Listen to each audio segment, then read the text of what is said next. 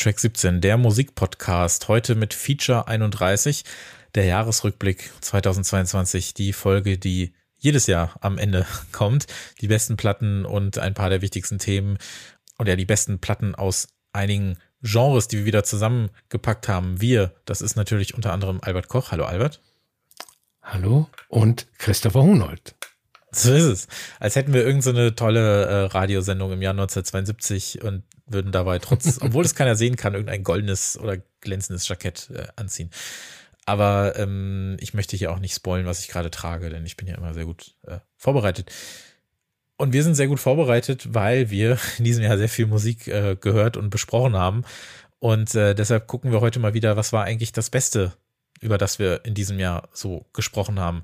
Ähm, wir haben ja, glaube ich, nein, was heißt ich, ich glaube, zehn reguläre Ausgaben äh, hatten wir in diesem Jahr. Wir hatten elf äh, Feature-Ausgaben, darüber müssen wir gleich auch nochmal sprechen. Und wir hatten sieben Shorts-Folgen, das heißt, wir hatten 28 Mal Track 17 in diesem Jahr. Das ist ziemlich krass. So viele Folgen hat es noch nie gegeben.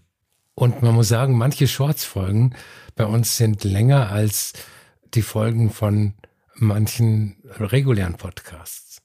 Ja. So.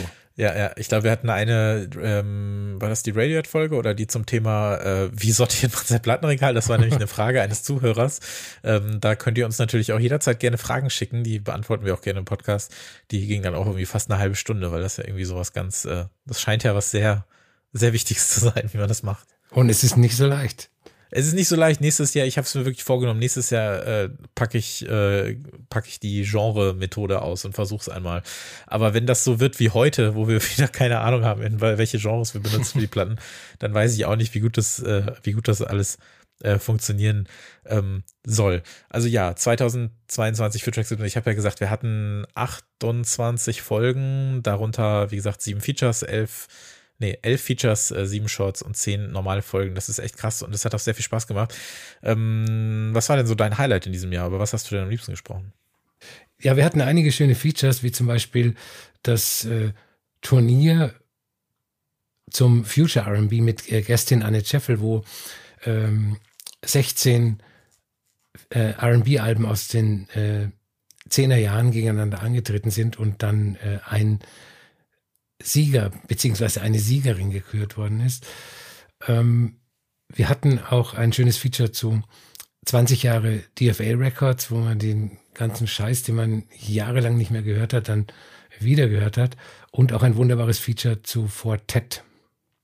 Mhm. Das, genau, das auf jeden Fall. Äh, wir haben Anfang des Jahres, das war auch eine der interessanteren Folgen bislang mit Frau Dr. Laura Niebling äh, zum Thema Records Today, also gar nicht zum Thema Records Today, weil da sind wir ja sowieso nicht so die großen Fans von, aber so ein bisschen über dieses Thema ähm, sammeln. Platten sammeln, ja, ne? Wann, wann hört das äh, Hören auf, wann fängt das Sammeln an oder ist, ist das überhaupt so schlimm oder wie auch immer? Ähm, weil wir natürlich auch andockend an unser Feature aus dem letzten Jahr so ein bisschen über dieses Thema, ne, was was soll das eigentlich mit dem ganzen Plattenkaufen, äh, da nochmal ähm, gesprochen haben. Eine Folge, die mir persönlich wirklich sehr, sehr äh, am Herzen liegt, weil sie so großen Spaß gemacht hat und ich möchte auf jeden Fall eine zweite Ausgabe im nächsten Jahr machen, waren die Soundfights. Da ähm, hatten wir Ina Plottrauch und Christiane Attich bei uns und ähm, du hast gegen die beiden ja in diesem Art musikalischen Debattierformat äh, gekämpft um den um den Sieg äh, in mehreren ja sehr musikalischen Runden und das hat wirklich wahnsinnig viel Spaß gemacht und das möchte ich im nächsten Jahr äh, sehr, sehr gerne wiederholen. Ja, ich habe aber verloren. Voll. Ja. Voll verloren, muss ich sagen. Ja, voll verloren. Ein, ein bisschen, ein bisschen verloren hast du. Ähm, was auch sehr schön war, ich glaube, mittlerweile wäre diese Folge um ein paar um ein paar Worte angereichert worden. Ähm, denn ähm, in diesem, ja, wann war das denn? Im März war das, da war äh, Daniel Gerhardt äh, zu Gast und äh, da haben wir über die äh, Kanye West-Doku auf Netflix gesprochen, Genius. Und ich glaube, mittlerweile würde man da ein paar Worte mehr äh, zu verlieren äh, zu diesem Mann, ich bleib mal so möglichst äh, möglichst neutral, äh, was das was das Ganze angeht. Und ähm, erst vor einem Monat hatten wir noch ein schönes Feature, das so super lang in the making war, glaube ich. Da haben wir von einem Jahr schon drüber gesprochen oder so, dass wir über Burial sprechen wollen. Da war äh, Aida Baranejad äh, bei uns, äh, eine der vielen tollen Gästinnen in diesem Jahr. Da haben wir über Burial gesprochen, über die 15 Jahre, die Anschu mittlerweile auf dem Buckel hat und was bei ihm so alles los ist. Und das ist natürlich gerade im Bereich November, Dezember äh, Musik, die wir äh, gerne viel hören, würde ich sagen. Ne? Absolut. Absolut. Und es gab noch zum ersten Mal haben wir ein, ein äh, Sequel zu einer Folge gemacht. Ähm, da warst du zwar nicht dabei, da war aber ähm, Kollege Christopher Cornels äh, äh, hier ähm, ein, ein Sequel, würde ich mal sagen, zu diesem Thema, warum hören wir ab 30 keine neue Musik in Anführungszeichen, aber so ein bisschen darüber hinaus, um auch zu gucken, ist das überhaupt wichtig, ne? Wem, was bedeutet dieses Thema Beschäftigung überhaupt? Äh, wie, warum ist das eigentlich immer wieder Thema, obwohl es so normal ist, dass irgendwann so Liebe, Leidenschaft und Faszination nachlässt. Und warum gibt es immer wieder Artikel oder auch Podcasts zu dem Thema, wie bei uns im letzten Jahr? Das war eigentlich eine ganz, äh, ganz schöne Sache und eine Folge, die mir auch noch sehr am Herzen liegt, weil das ein, ein bisschen Special Interest ist, aber ich habe festgestellt, dass es doch ein paar Leute interessiert hat. Ähm, da war äh, Melanie Löper bei mir und wir haben über die FIFA-Soundtracks äh, gesprochen, die es so in den letzten 20 Jahren gegeben hat. Also All diese Sachen ist natürlich auch nochmal verlinkt. Ihr kriegt in den Shownotes einen Link zu all unseren Review-Folgen und zu all unseren äh, Feature-Folgen in diesem Jahr. Und äh, Shorts haben wir auch kurz angesprochen. Da haben wir zum Beispiel über die ähm, 90er-Listen von Pitchfork gesprochen, wie so ein Kanon eigentlich entstehen kann, um dann festzustellen, okay, wir machen im nächsten Jahr einfach eine eigene äh, Folge zu dem Thema. Ähm, hatten den 15. Geburtstag von äh, Radioheads in Rainbows dabei, haben da auch einmal über diesen ähm, Fall Fortet gesprochen, der da mit äh, Domino im Clinch lag. Es gab nochmal eine neue Folge zum Thema äh, Haldern, wie es in diesem Jahr gewesen ist. Und ähm, eine zum Thema Metronomy, wo alle sieben Alben einmal äh, gerankt wurden. Also ihr habt, wenn ihr nicht alle Folgen gehört habt, da gibt es noch ein bisschen was äh, nachzuholen. Auf jeden Fall. Und in den, wie gesagt, in den Review-Folgen sprechen wir ja dann immer über die aktuelle Musik, die so rauskommt, beziehungsweise aktuelle Veröffentlichungen. Das können ja auch Reissues sein. Und ähm, das wird dann gleich Thema sein, wenn wir das Ganze in fünf beziehungsweise sechs Genres aufteilen, um dann äh, jeweils das beste Album aus diesem Bereich zu küren. Jeder von uns äh, wählt dann eins. Vorher möchte ich dich noch einmal fragen, wie war denn dieses Musikjahr so für dich? Also auch unabhängig von den Releases selber. Was ist dir irgendwas aufgefallen oder eben nicht? Woran, woran denkst du, wenn du an das Musikjahr 2022 denkst? Mir ist aufgefallen, dass mir nichts aufgefallen ist. Also ich, ich sage ja immer, es gibt keine schlechten Musikjahre. Wenn, wenn ich am Ende des Jahres dann meine äh, äh Platten des Jahresliste mache und in der Rohversion stehen 90 bis 120 Alben, dann kann das Jahr nicht so schlecht gewesen sein. Aber ansonsten gilt für 2022 das, was ich auch, glaube ich, letztes Jahr gesagt habe und, und vorletztes Jahr.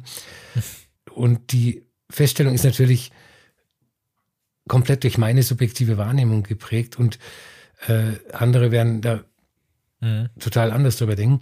Es ist für mich wieder ein Jahr, in dem die großen Innovationen, sprich der neue Trend ausgeblieben ist, es, sondern äh, 2022 haben sich die Mikrotrends der vergangenen Jahre einfach fortgesetzt, was ja nicht nichts Schlechtes ist.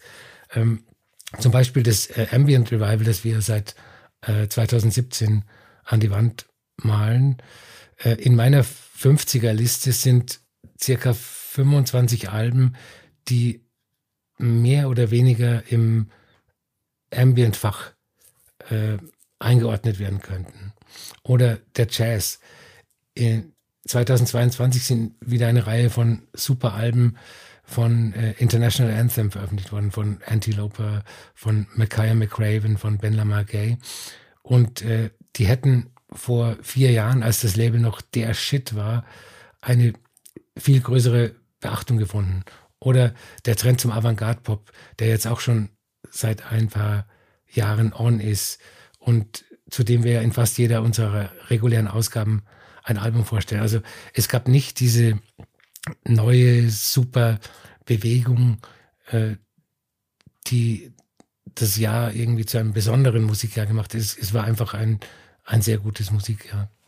Das findet schon im, im kleinen, großen statt auf eine Art. Also ich würde jetzt Innovation und Trend nicht unbedingt gleichsetzen. Also Innovation erwarte ich ohnehin relativ selten auf eine Art, wenngleich sie ähm, so auf persönlicher Ebene dann immer wieder kommt, wenn man sich dann auch mal Genres äh, angenähert hat, mit denen man sonst eher äh, gefremdelt hatte auf eine Art. Aber klar, diese, diese Mikrotrends auf eine Art, wie sich Genres neu ja erschlossen werden, auch vielleicht bei einer jüngeren Zielgruppe oder so, ähm, welche, welche neuen wie der Sound anders benutzt wird auf eine Art oder so, wie oft wir darüber gesprochen haben, dass natürlich Tracks irgendwie mhm. kürzer werden oder dass auch Tracks, ähm, ich glaube, das ist mittlerweile auch kein Trend mehr, das ist einfach Normalität, dass auch bei großen, großen Hits dass da einfach fünf Genres äh, auf einmal irgendwie ablaufen, dass du de, dass du so einen so einen Rap-Break hast, wo dann irgendwie gerappt wird, aber gleichzeitig hast du so ein Techno-Intro, gleichzeitig hast du so eine große äh, hymnische ähm, Pop-Chorus-Nummer äh, so noch da drin.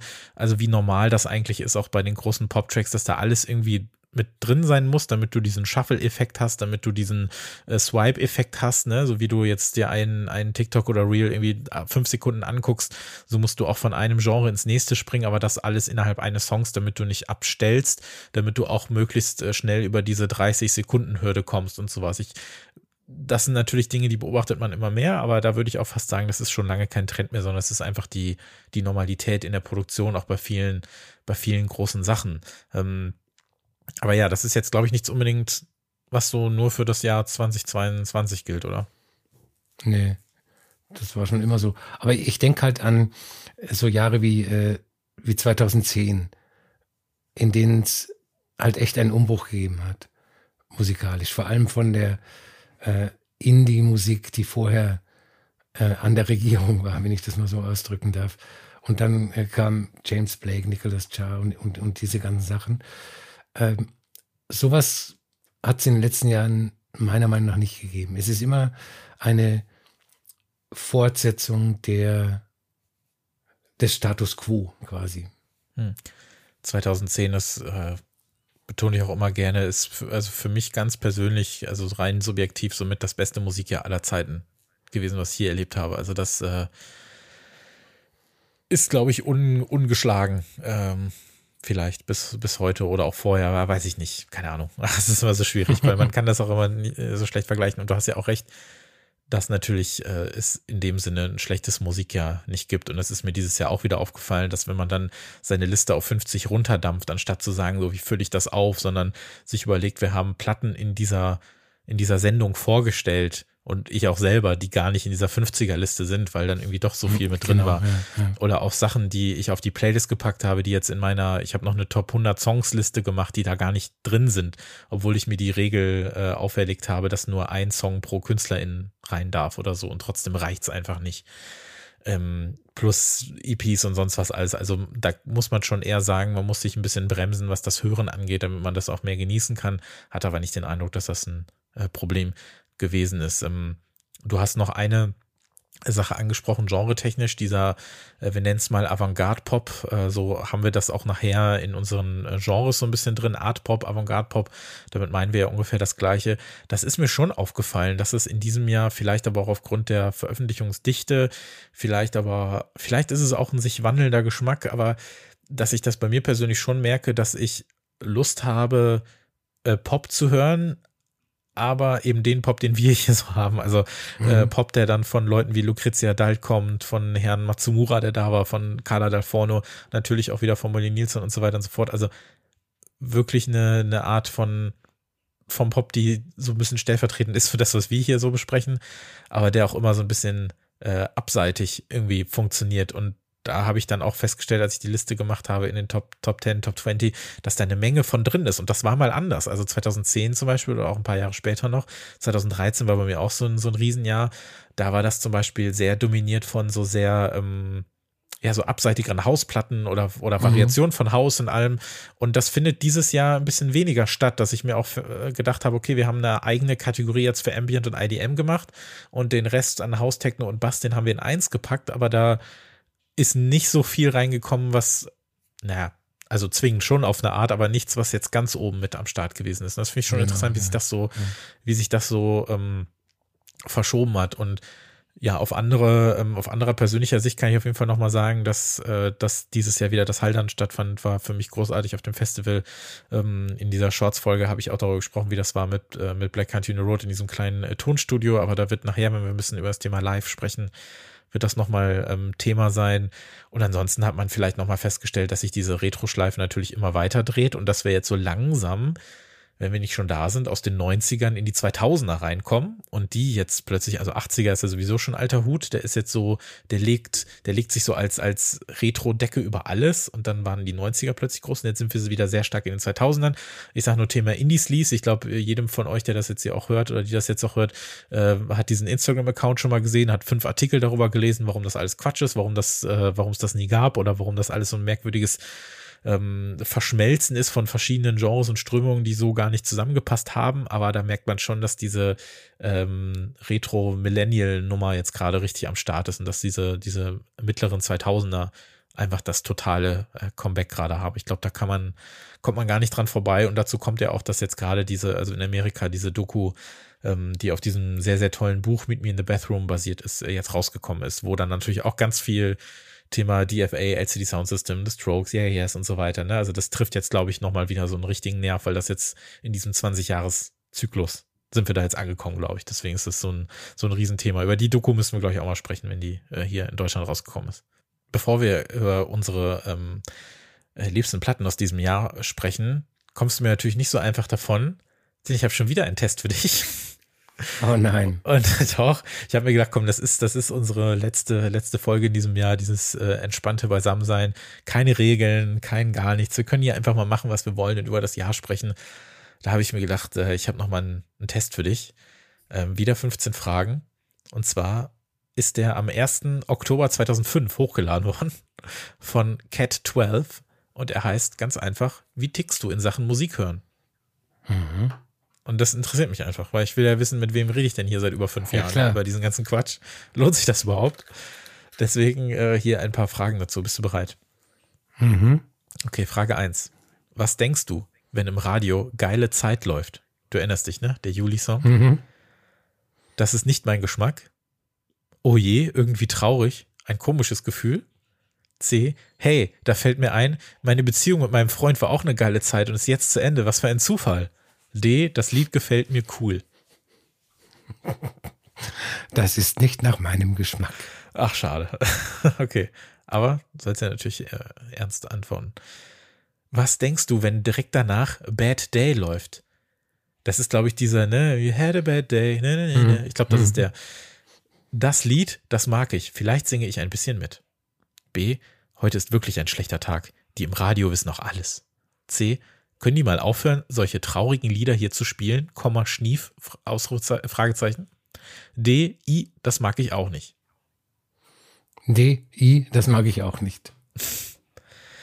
Na gut, was magst du denn überhaupt? Wie wär's denn hiermit? Und schließlich, was passiert, wenn jetzt auf einmal God's Gift läuft? Das musste ich googeln, das kannte ich nämlich nicht. Das ist von Kate Hall. Ich weiß, ich weiß nicht mehr, wer das ist. Ich hoffe, du weißt es noch, denn du musst jetzt beantworten, wie du das fandest. Mhm. A, abgefahrener Sound, den Sender merke ich mir. B, ich schalte den Radio aus, kommen hier nur solche doofen Songs. C, wieder fällt mir was ein. Mit so einem Typen letzte Woche. Der hat mich ja sehr aus dem in diesem Lied erinnert. D, mir geht es gleich besser und ich tanze strahlend. Also da schalte ich sofort den Radio aus. Okay, du machst den Radio aus. Aber was passiert denn jetzt? Denn als du gerade durch den Monsum hörst, fängt es draußen an zu regnen. Denkst du, das war ein Zufall? A. In mir kribbelt es, das kann doch kein Zufall sein. B. Ja, aber deswegen mag ich das Lied erst recht nicht. C. Vermutlich bemerke ich den Regen gar nicht, weil ich in irgendwelchen Erinnerungen schwelge. Oder D. Natürlich war es Zufall, aber das Lied ist trotzdem klasse. Voll A. In mir kribbelt es, alles klar. Ja. Okay. Kann man ja deuten, wie man möchte. Mhm die Nummer 5. So, jetzt werden wir ein bisschen äh, äh, breiter mit den Fragen. Wie wichtig ist dir denn Musik eigentlich so im Allgemeinen? A. Ich tanze und singe gern. B. Ach, ich könnte locker auf Musik verzichten. C. Sehr wichtig. Sie macht meine ganze Laune aus. D. Ich denke mir so gerne Geschichten zu Musik aus. Punkt, Punkt, Punkt. Hm, Punkt, Punkt, Punkt. Ja, das. D. Ja, hätte ich glaube ich auch genau. B hätte mich gewundert, ehrlich gesagt. Dann hätte ich die Aufnahme sofort beendet. Okay. Nummer 6. Welche Geschichte würde dir spontan zu die eine einfallen? Kennst du auch noch, ne? Die eine, die eine oder keine, für, an, für keine andere Frau ging ich lieber in den Bau. Das ist der Song. Ah, ja, ja, ja, ja, ja. Okay. A. Ein Mädchen und ein Junge. Er liebt nur sie. Aber das Mädchen ist mit einem anderen zusammen. Doch zum Schluss erobert der Junge das Herz des Mädchens. Romantisch. B. Ich stelle mir das so als Musikvideo vor. Tänzerisch erobern die beiden die Herzen des jeweils anderen. C. Dazu fällt mir nichts ein. Doch, ein Junge liebt ein Mädchen, die ihn aber nicht, darum bringt er sich um und dieses doofe Lied gleich mit. Haha. D. Ein Junge und ein Mädchen. Er wollte auf eine andere Schule wechseln, kehrt aber für das Mädchen zurück. Aber sie hat derweil schon einen anderen. Zum Schluss verliebt sie sich in ihn und macht Schluss. Wie bei mir mal. B. Okay. Tänzerisch erobern die beiden das Herz des jeweils anderen. Okay, du bist so ein, du bist so ein Tänzer, auf jeden Fall. Also wenn äh, Ja, ja. die Killers fragen, äh, are we human or are we dancer, dann würdest du sagen, we are dancer. Voll Dancing. Natürlich. Was würdest du am ehesten von den vier Dingen tun? A. Eine doofe CD in zwei Stücke brechen, witzig. B. Bei einem, B. Bei einem romantischen Lied heulen. C. Einen Amateur-Videoclip zu meinem Song drehen. Oder D. Einen eigenen Song schreiben. Eine doofe CD in zwei Stücke zerbrechen. Witzig. Witzig, genau. Ja. Okay. Oha. Wie könnte der Refrain deines, deines Song anfangen? A. Also das sind jetzt alle Songtexte hier, das ist auch alles in Anführungszeichen. Musik ist nicht mein, aber du bist es. Kann ich dir keinen Song schenken, dann komm mit mir mit und ich werd's dir noch zeigen, dass ich toll bin. Hm. B. Und wieder denke ich an dich und höre diese Melodie im Kopf. Spüre die Tränen an meinen Wangen, aber ich will dich nicht sehen. C. Der Rhythmus bietet in meinem Körper, also bietet, ne, B-E-A. Mhm. Hast du ja schon gedacht? Mein Atem geht wie der Takt und du bist meine und du bist meine Melodie. Ich sehe nur dich, ich fühle nur dich, lass mich nicht im Stich. Oh, es reimt sich aber, das ist schon okay. Oder D, ich sah dich und kam auf dich zu, einmal treffen und alleine, was? Einmal treffen und alleine und dann funkte es im Nu, nun war ich verknallt, aber nicht so wie du. Äh, Ich nehme das mit dem Rhythmus, der bietet, Ja. weil das am meisten mich an einen Refrain erinnert hat. Okay.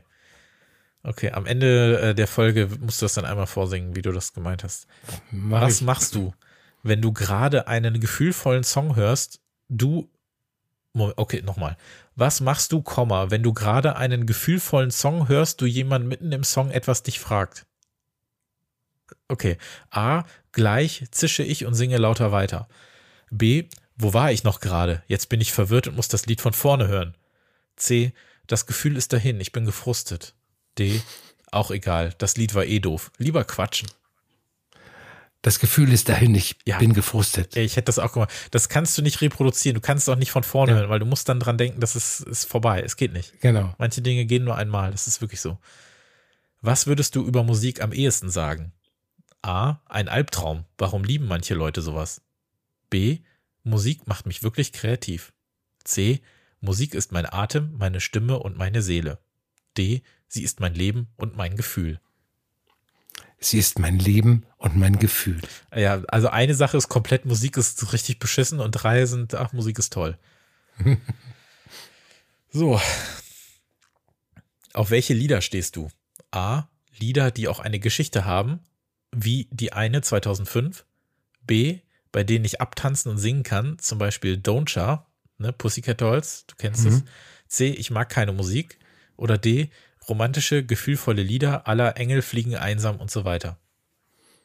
Ähm, Don'tcha. Ja, du bist ja der Tänzer, ne? Hatten wir ja schon. Ja. Was ist dieses Engelfliegen einsam? Von, von, von wem ist das denn? Keine Ahnung. Ich weiß, ich dachte gerade an diesen, diesen Ben mit der komischen Mütze da, aber ich weiß es nicht mehr. Egal. Wie würdest du dich am ehesten beschreiben? Romantisch, schüchtern und lieb? Sportlich, außergewöhnlich und geheimnisvoll? Beweglich, hübsch und beliebt? Kreativ, intelligent und lässig? Romantisch und äh, schüchtern und äh, das dritte. Lieb. Lieb. Ja, vor Ja. allem lieb. ich glaube, ja. Ja, also der Tänzer hätte natürlich beweglich nehmen müssen. Mhm. Andererseits wäre auch sportlich. Ja, doch, das, ich glaube, das passt bei dir. Das stimmt schon. Aber lässig bist du auch. Nummer Danke. 13. Was schaust du gerne im Fernsehen an Musiksendern? A. Ich schaue gar keine, beziehungsweise nur sehr selten welche. B. Viva und Viva Plus, am besten mit Thema wie Rock oder Hip-Hop. C. Eigentlich alles ein bisschen. D. MTV, MTV to Pop, wenn was Langsames läuft. Sternchen, Dream, Sternchen. Ich schalte immer MTV ein, aber nur, wenn was Langsames läuft. Das habe ich im, im Gefühl. Hm? Wenn ich den Fernseher einschalte, MTV, läuft immer was Langsames. Also muss das ich die Antwort nehmen. Okay, das ist interessant. Wie würdest du die Musik beschreiben, die du hörst? A. Romantisch, gefühlvoll und zum Träumen. B. Nochmal und jetzt alles groß geschrieben. Ich höre keine Musik. C. Sie haben eine Festhandlung, sonst sind sie vom Grund auf verschieden. D. Sehr geeignet zum Tanzen und immer topmodern. Natürlich, äh, D. Ah, das ist ein schöner Satz. Sehr geeignet zum Tanzen und immer topmodern. Das müsste man eigentlich in irgendeiner Review unterkriegen, damit das so als, äh, so als Werbesatz in irgendeiner Anzeige mit drin steht. Ne? Ja. Sehr geeignet zum Tanzen und immer topmodern. Albert Koch und dann irgendwas. Äh, ja, versuchen wir mal nächstes Jahr. Das ist so eine Challenge jetzt bei uns, bitte. Einer von beiden muss diesen Satz äh, irgendwo unterkriegen. So, die letzte Frage. Wie würdest du auf folgende Situation reagieren? Du musst dich da jetzt komplett äh, hineinversetzen. Du sitzt vor dem Fernseher und schaust ein modernes Rocklied. Deine Schwester kommt und schaltet auf ein älteres Schmuselied. Was würdest du tun? Das sind jetzt alles wieder äh, mhm. äh, Zitate, beziehungsweise was würdest du dann sagen? A. Schalt sofort wieder um. Dein Schmusezeug ist ja nicht zum Aushalten. Ausrufezeichen. B. Hey, ich war gerade sehr kreativ. Jetzt muss ich von vorne anfangen. Okay. C. Schon gut. Schau nur dein Zeug. Ich bin draußen im Garten. D. Du hast recht, das ist viel besser. Ich stehe nicht auf Rock. Das ist meine Lieblingsfrage. Die nehme ich. Ja, du, hast recht, das ist viel besser. Ich stehe nicht auf Rock. Ja. So, ich bin jetzt sehr gespannt, was da rauskommt. Du bist, oh, ist aber sehr wenig Text. Na gut. Du bist gefühlvoll und romantisch. Speziell bei dir. Gefühle hängen von Musik ab. Auch mal heulen möglich.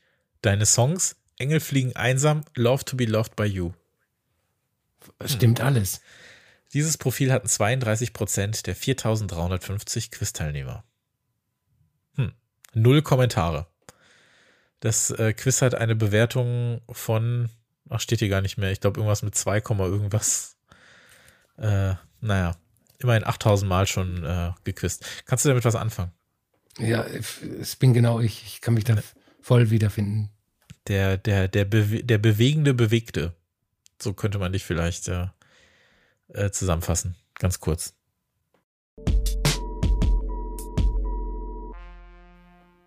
So, ich hätte gesagt, wir fangen jetzt mal mit dem an, wofür wir eigentlich hier sind.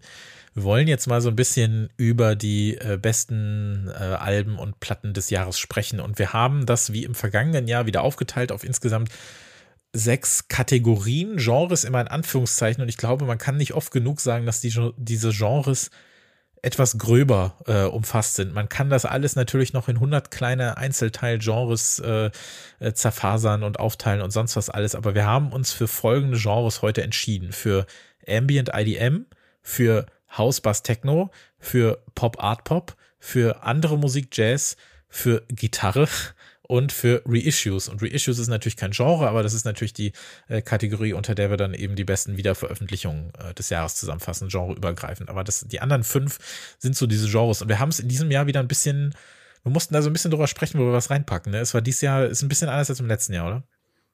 Das stimmt.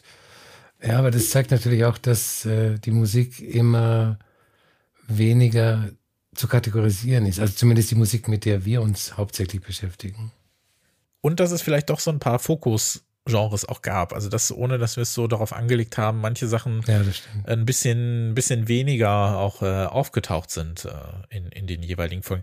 Wollen wir doch mal anfangen mit äh, Ambient IDM. Das ist jetzt ein neues Genre für uns, sage ich mal. Das haben wir im letzten Jahr hätten wir das unter, unter Haus Techno vielleicht noch irgendwie zusammengefasst. Ähm, eventuell unter Bass Beats, aber so richtig so richtig äh, einfach ist das eben nicht, aber ne, trotzdem hatte ich das Gefühl, wir haben in diesem Jahr über einige Platten gesprochen, die so ein bisschen aus diesem aus diesem IDM-Vibe so rauskamen, die so diese diese zittrigen mit 90s Warp Beats auf eine Art hatten, ähm, da dann auch viel mitgespielt haben, aber dann auch viel äh, so Ambient-Einflüsse hatten, ohne jetzt komplett äh, Flächenmusik äh, sein zu müssen oder so. Da gab es ja schon, schon einiges und ich glaube zwei Platten, auf die wir uns sehr einigen konnten in diesem Jahr. Das war zum einen äh, Lorraine James, die ja zwei Alben bei uns äh, hatte. Äh, einmal ja unter ihrem Namen Whatever the Weather mit diesem äh, selbstbetitelten Album. Das äh, fanden wir ja beide ziemlich gut.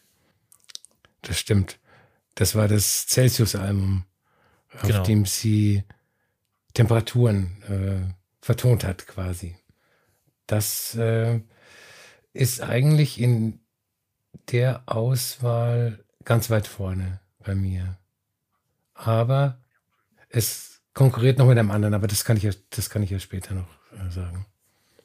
Ich war sehr, sehr begeistert davon. Das war ja, das kam ja relativ früh im Jahr raus, beziehungsweise hatten wir das relativ früh im Jahr. Ähm, hab da auch ein bisschen was zu geschrieben und fand einfach diese, diesen Gedanken daran so interessant, wie man sich mit dem Thema Temperatur beschäftigen kann. Also, dass man ja diese Klischees hat von, äh, wie klingt eigentlich Hitze, das ist dann ja alles so, so, ne, sowas, sowas Schweiß-evozierendes, so ein bisschen ähm, auf eine Art äh, sind das immer die gleichen Klänge, auch bei Kälte, dass man dann so eine Art diese, diese Synthflächen hat oder versucht irgendwie sowas, sowas äh, Kristallklares irgendwie darzustellen oder so. Man hat das Gefühl, man, man erkennt, wie Kälte klingt, man erkennt, wie, äh, wie Hitze klingt und wie das alles sein soll. Aber dann kommt eben so ein Album daher, dass das Ganze eben nochmal neu denkt und dann auch ein Track wie, weiß nicht, 36 Grad oder so, der, der, der fröstelt dann so rum und ist dann trotzdem, hm. trotzdem so ein, so ein knusprig knarzender so äh, Wintertrack und dann hat sie auf dem Cover dann ja auch noch diese Winterlandschaft und alles.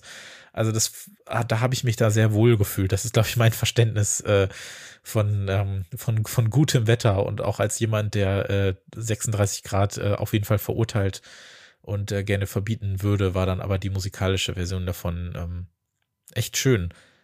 Und die zweite Platte, die wir hier auch besprochen haben und beide sehr mochten und äh, die wir ja auch beide in unseren Top 50er äh, Listen hatten, ist das ähm, doch klassischste IDM-Album, sogar würde ich sagen, in diesem Jahr von Brainwall Sarah, dieses It's a Me. Ähm, ja, ich tue mir ein bisschen schwer bei dem Begriff IDM, in, aber ja, natürlich ist es IDM, das muss man sagen. Hat ähm, psychedelische Einflüsse, und ist aber auch nicht so äh, straight, wie man äh, so straight in, in, in, in der Track-Architektur, wie man es glauben könnte. Also das ist schon ein sehr gutes Album ja, man muss ja auch immer dazu sagen, so IDM ist ja auch so ein, so ein Behelfsbegriff oder so, den, den ja. fand ja eigentlich keiner so richtig cool damals, ne? Der stand, der war doch in irgendeinem Magazin oder so, stand der und dann wurde er einfach immer übernommen, so wie ich das weiß, ne? Das ist ja nichts, was, was auch nur ansatzweise ähm, in Richtung Selbstbezeichnung gehen würde. Es wurde dann ja auch versucht, glaube ich, über äh, FX Twin oder über Warp so eigentlich dieser viel schönere Begriff Braindance äh, zu, mhm. äh, zu finden, der ja dann sicher auch Pate steht für den Namen Brain Wall Sarah. Ne? Also, dass du hier den, ja, ja. den, den Hirnwalzer äh, eigentlich tanzt. Ne? Und er ist da jetzt so der, der Tanzlehrer äh, für das Ganze in der Art. Und klar gibt's da jetzt keine Innovationspreise für, aber ähm, einfach durch diese fast schon so, so Dream-Pop-Elemente, die ich da so raushöre oder ähm, auch so diese, diese Annäherung an manche Bassnummern, ist das schon äh, eine ganz eigene, ganz eigene Welt geworden und äh, ein ziemlicher Klopper irgendwie, ne, 75 Minuten oder 80 Minuten oder so geht das, aber hat mich schon sehr begeistert in diesem Jahr, also so in dem, in dem Bereich. Rainbow Sarah und Whatever the Weather konkurriert bei mir intern auch noch mit ähm, dem Album A Journey von Hinako Omori, einer japanisch-englischen Produzentin.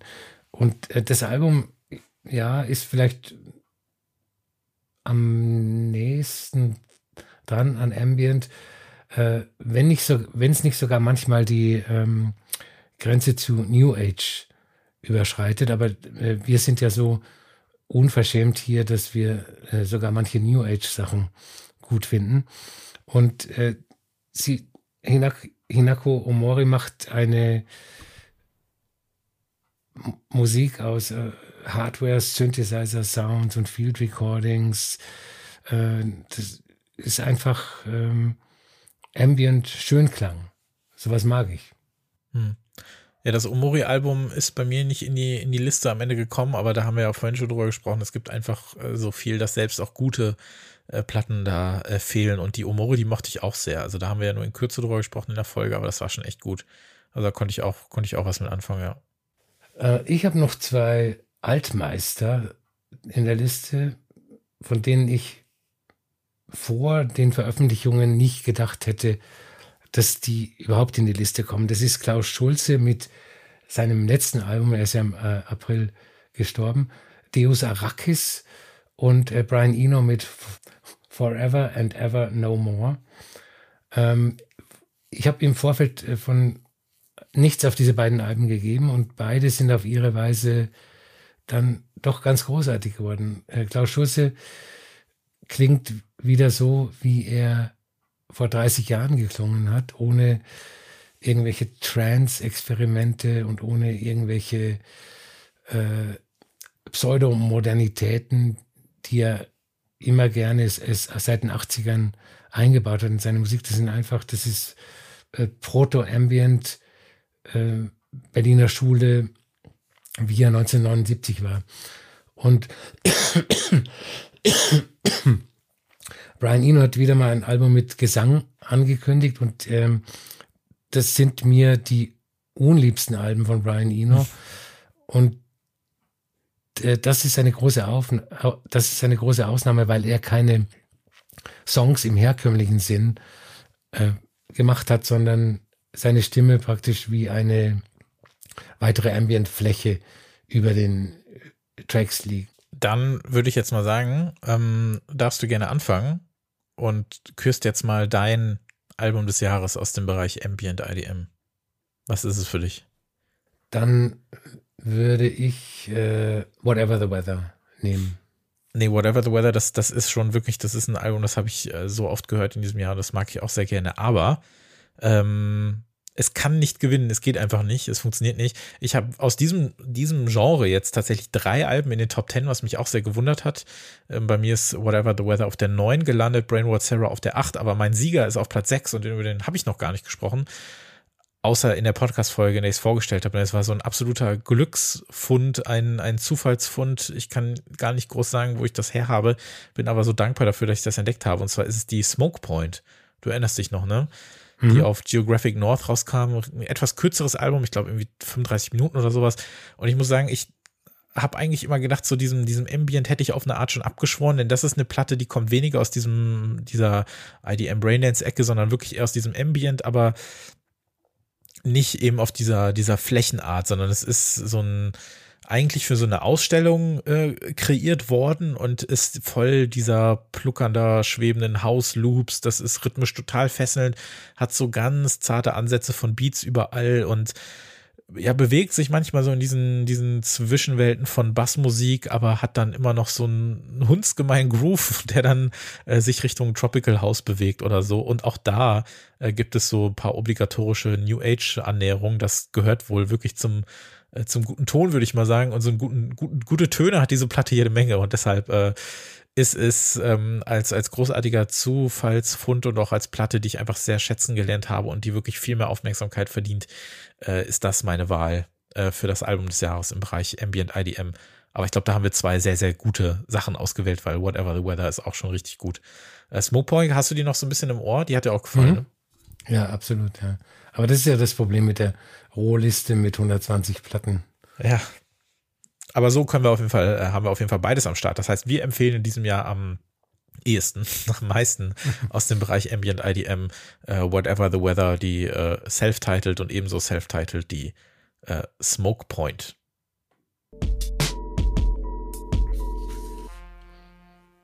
Unser nächstes Genre, in Anführungszeichen, ist äh, House Bass Techno. Wir haben das zusammengefasst. Äh, Korrigiere mich, wenn ich falsch liege, weil wir im Bereich Haus und Techno, nee, äh, weil wir im Bereich Techno und Bass eigentlich gar nicht so viel am äh, Start gehabt haben dieses Jahr, oder? Nee, das ist richtig. Wir hatten ja letztes Jahr noch Bass Beats, weil wir auch so ein paar so Zwischenwandler hatten mit Madlib und Joy Orbison, wo man dachte, ist es ein Beat-Tape, ist es irgendwie, also im Falle von Joy Orbison noch eher so Bassmusik. Und äh, House Techno, da haben wir so Sachen wie im letzten Jahr hat ja bei uns beiden Vivian Koch gewonnen, was ja dann auch eher so diese mhm. hausige IDM-Richtung ist, Ambient und so weiter.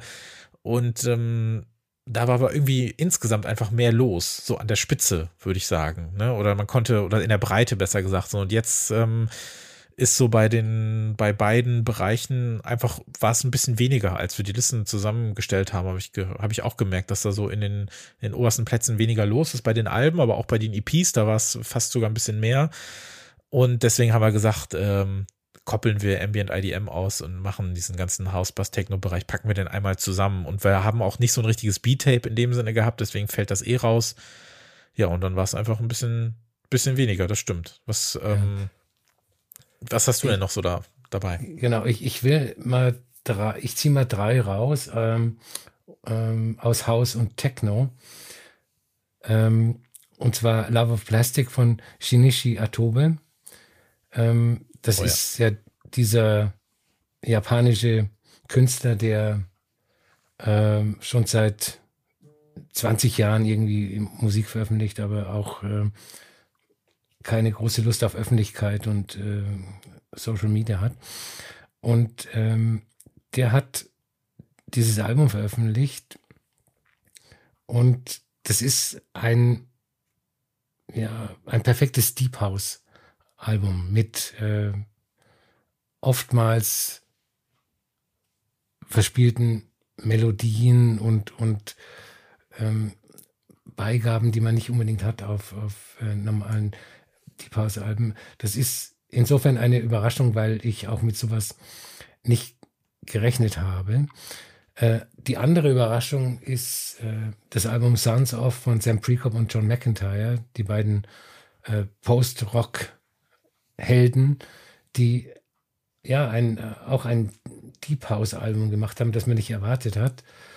Und äh, das dritte, was ich hervorheben will, ist LP7 von Kelly Lee Owens, was mehr in den Bereich Techno fällt und ähm, einen weiteren Schritt in ihrer Entwicklung bringt. Also es ist ja ihr drittes Album, es ist nicht ihr siebtes. Ähm, und man, wenn man sich die drei Alben am Stück anhört, dann merkt man wirklich eine musikalische Entwicklung, was man auch nicht so oft hat. Und ich glaube, aus diesen drei Alben werde ich dann spontan meinen hm. Sieger küren. Love of Plastic hatten wir, ich glaube sogar in der allerersten Folge in diesem Jahr, ne? Das ist, glaube ich, recht früh rausgekommen. Und ähm, ja, du hast es gesagt, relativ wenig äh, in der Öffentlichkeit unterwegs, also ja fast gar nicht. Und interessant, das Album erschien ja auf DDS, dem äh, Label von den äh, Demdax der Jungs, die sich mhm. ja immer darum kümmern, so ein bisschen was äh, hochzuholen, was sonst vielleicht niemand anderes veröffentlichen würde oder auch Musik, die so für sich stehen kann. Und ähm, wir haben vor zwei Monaten über eine andere Platte gesprochen, die auch dort erschien. Und das ist vielleicht dann auch kein Zufall, dass beide hier auftauchen, nämlich das, äh, ich nenne es mal ganz keck, Debütalbum von Born Under a Rhyming Planet, äh, mhm. Diagonals. Das erschien ja auch über DDS und das ist ja auch Musik. Ähm, Jamie Hodge heißt der Mann, der da ja teilweise Jahrzehnte drauf rumsaß und das ja gar nicht veröffentlicht hat. Und dann war es da auch so, ne, der kümmert sich da eigentlich gar nicht so richtig drum, hat irgendwie genug andere Sachen zu tun, auch musikalisch, hat sich auch teilweise von diesen Genres entfernt und ähm, ja, wollte irgendwie auf den richtigen Moment warten. Der kam dann vielleicht mal, er hat ihn verpasst, er kam aber auch nicht, wie auch immer.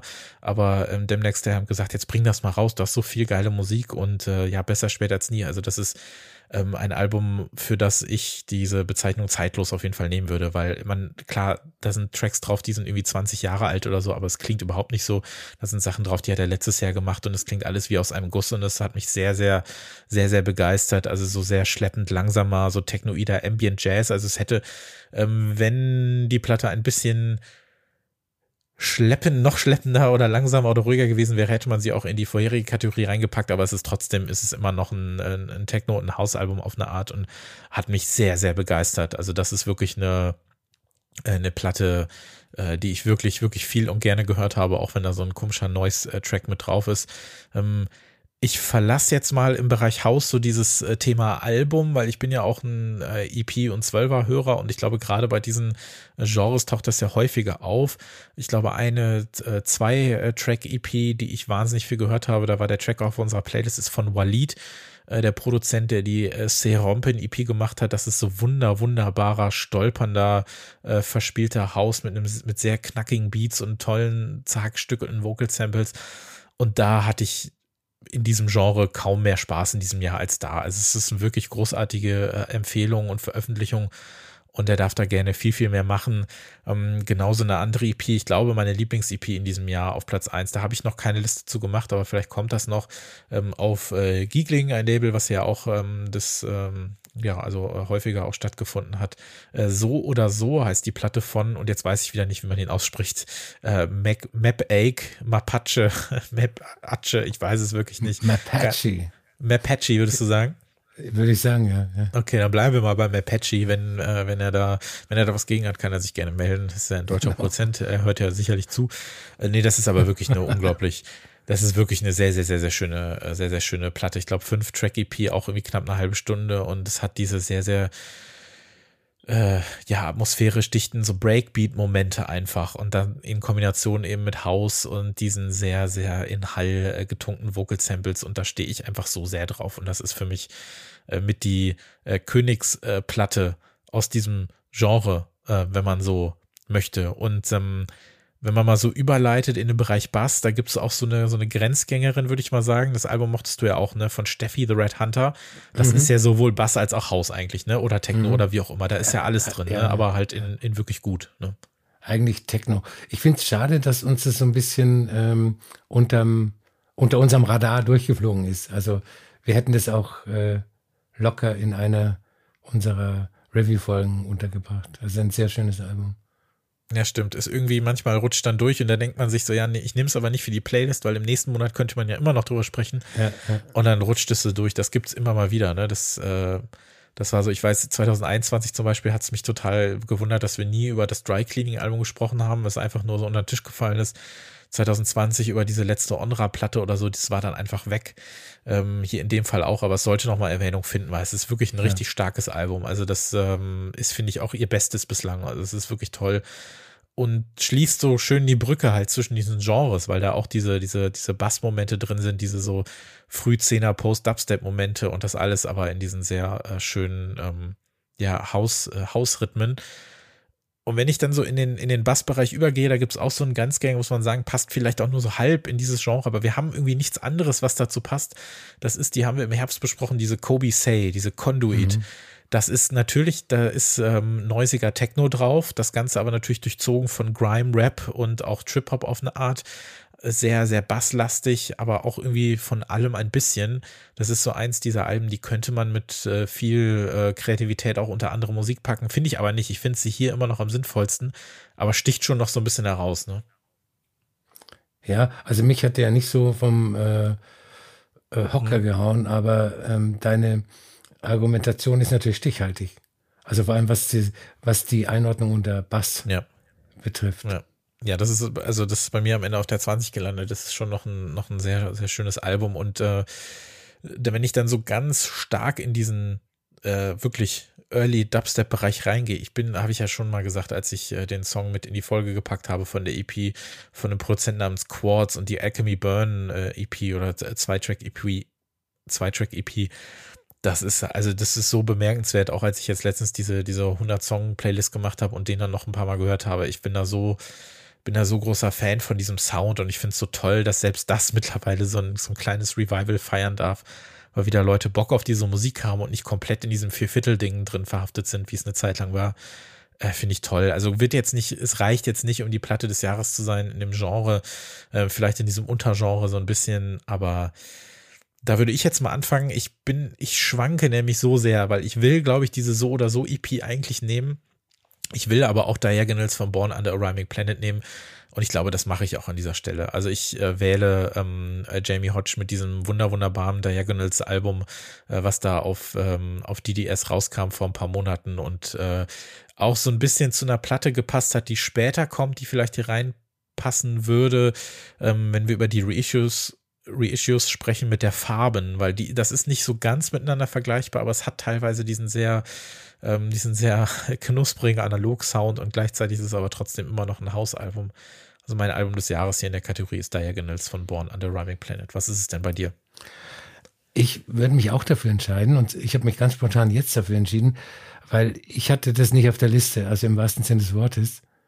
Und äh, ich nehme, ich erinnere mich daran und ich erinnere mich daran, es sehr gut gefunden zu haben. Und ich nehme auch das. Ach super, das freut mich sehr. Das ist super. Das war gar nicht in deiner 50er-Liste auch drin, ne? Nee, nee. Ja, so geht's manchmal. Dann kannst du es ja nachträglich noch auf Platz 1 stellen. Das ist äh, kein Problem. Ja, dann haben wir, haben wir diesmal Einigkeit. Im letzten Jahr haben wir ja nur eine gewählt. Also haben wir ja zusammen versucht, immer eine zu finden. Jetzt machen wir zwei, aber wir haben schon im Vorfeld gesagt, es kann sein, dass wir zwischendurch äh, dieselbe Platte nehmen. Und in dem Fall ist es so. Dann ist es ja umso, umso verdienter, dass, äh, dass der junge Mann hier gewonnen hat.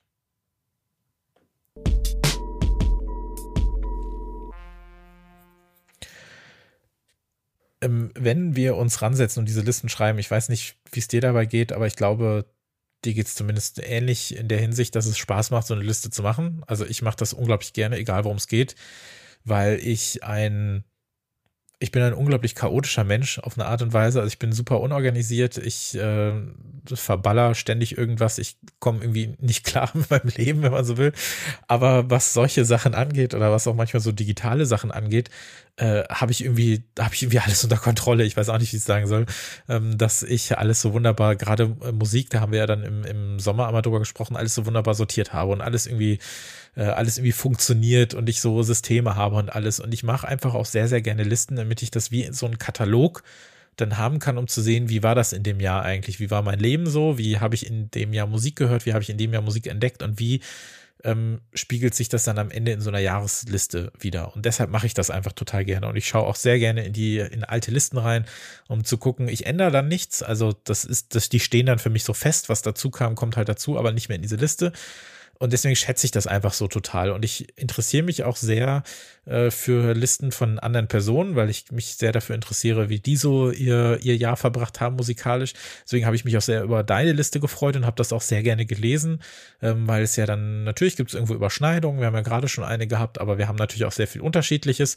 Äh, falls ihr, äh, liebe ZuhörerInnen, unsere Listen schon gesehen habt, dann werdet ihr auch wissen, dass wir so ich glaube, 15 Platten hatten wir äh, identisch also 15 Überschneidungen, aber auf einer Position und dann aber 35 Platten hatte der jeweils andere eben nicht. Und das finde ich schon, mhm. schon krass. Aber und trotzdem sind wir uns ja so oft einig und trotzdem stellen wir uns gerne was vor und hören das auch gerne.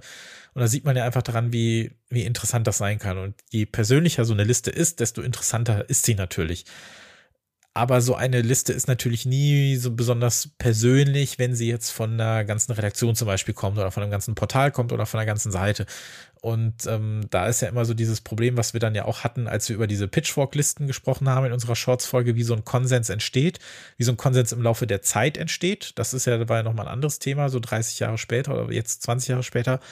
Aber wie ist das dann so, wenn eine Liste am Ende eines Jahres entsteht? Ne? Also meistens ist das ja so, dass jeder eine Liste abgibt und die ist dann, wird dann mit Punkten versehen, ne? Mir geht's genauso wie dir. Also ich mache das sehr gerne. Diese, ähm, das ist das Nerd-Gen in mir. Und ich lese auch sehr gern Listen ähm, von Musikzeitschriften oder Musikportalen. Nur ähm, gerate ich dann relativ schnell in den ähm, Aufregmodus. Und das liegt halt daran, dass eine, also oder so, wenn wir jetzt aus unseren äh, 50er-Listen eine Liste ähm, erstellen würden, dann wäre selbst diese Liste ein Konsens. Also wir würden uns nicht hundertprozentig ähm, drin finden, weil sehr viele Sachen ähm, nicht auftauchen. Von deiner und von meiner. Also eine Liste ist immer ein Konsens.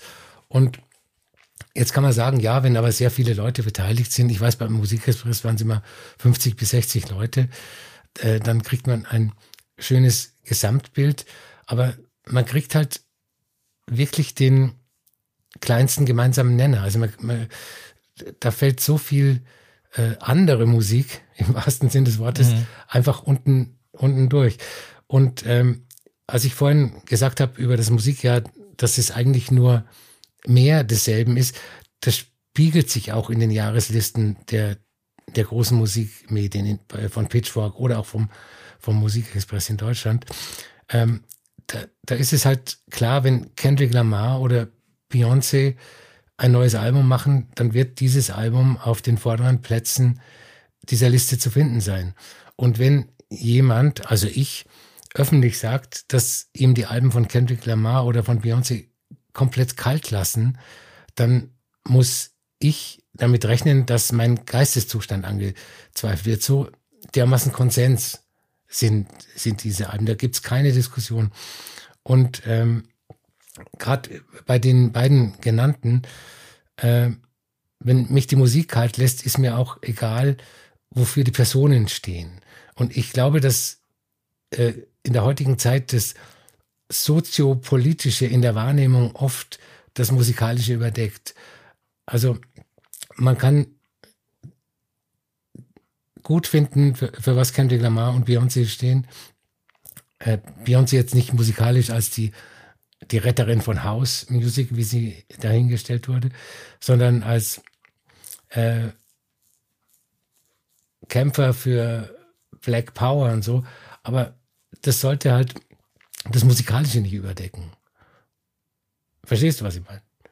Ich mochte das Kendrick-Album äh, übrigens, aber das ist, weil das eben so larger than life ist auf eine Art, äh, wie es auch behandelt wird, habe ich gar nicht das Gefühl, dass das in so eine Liste rein kann.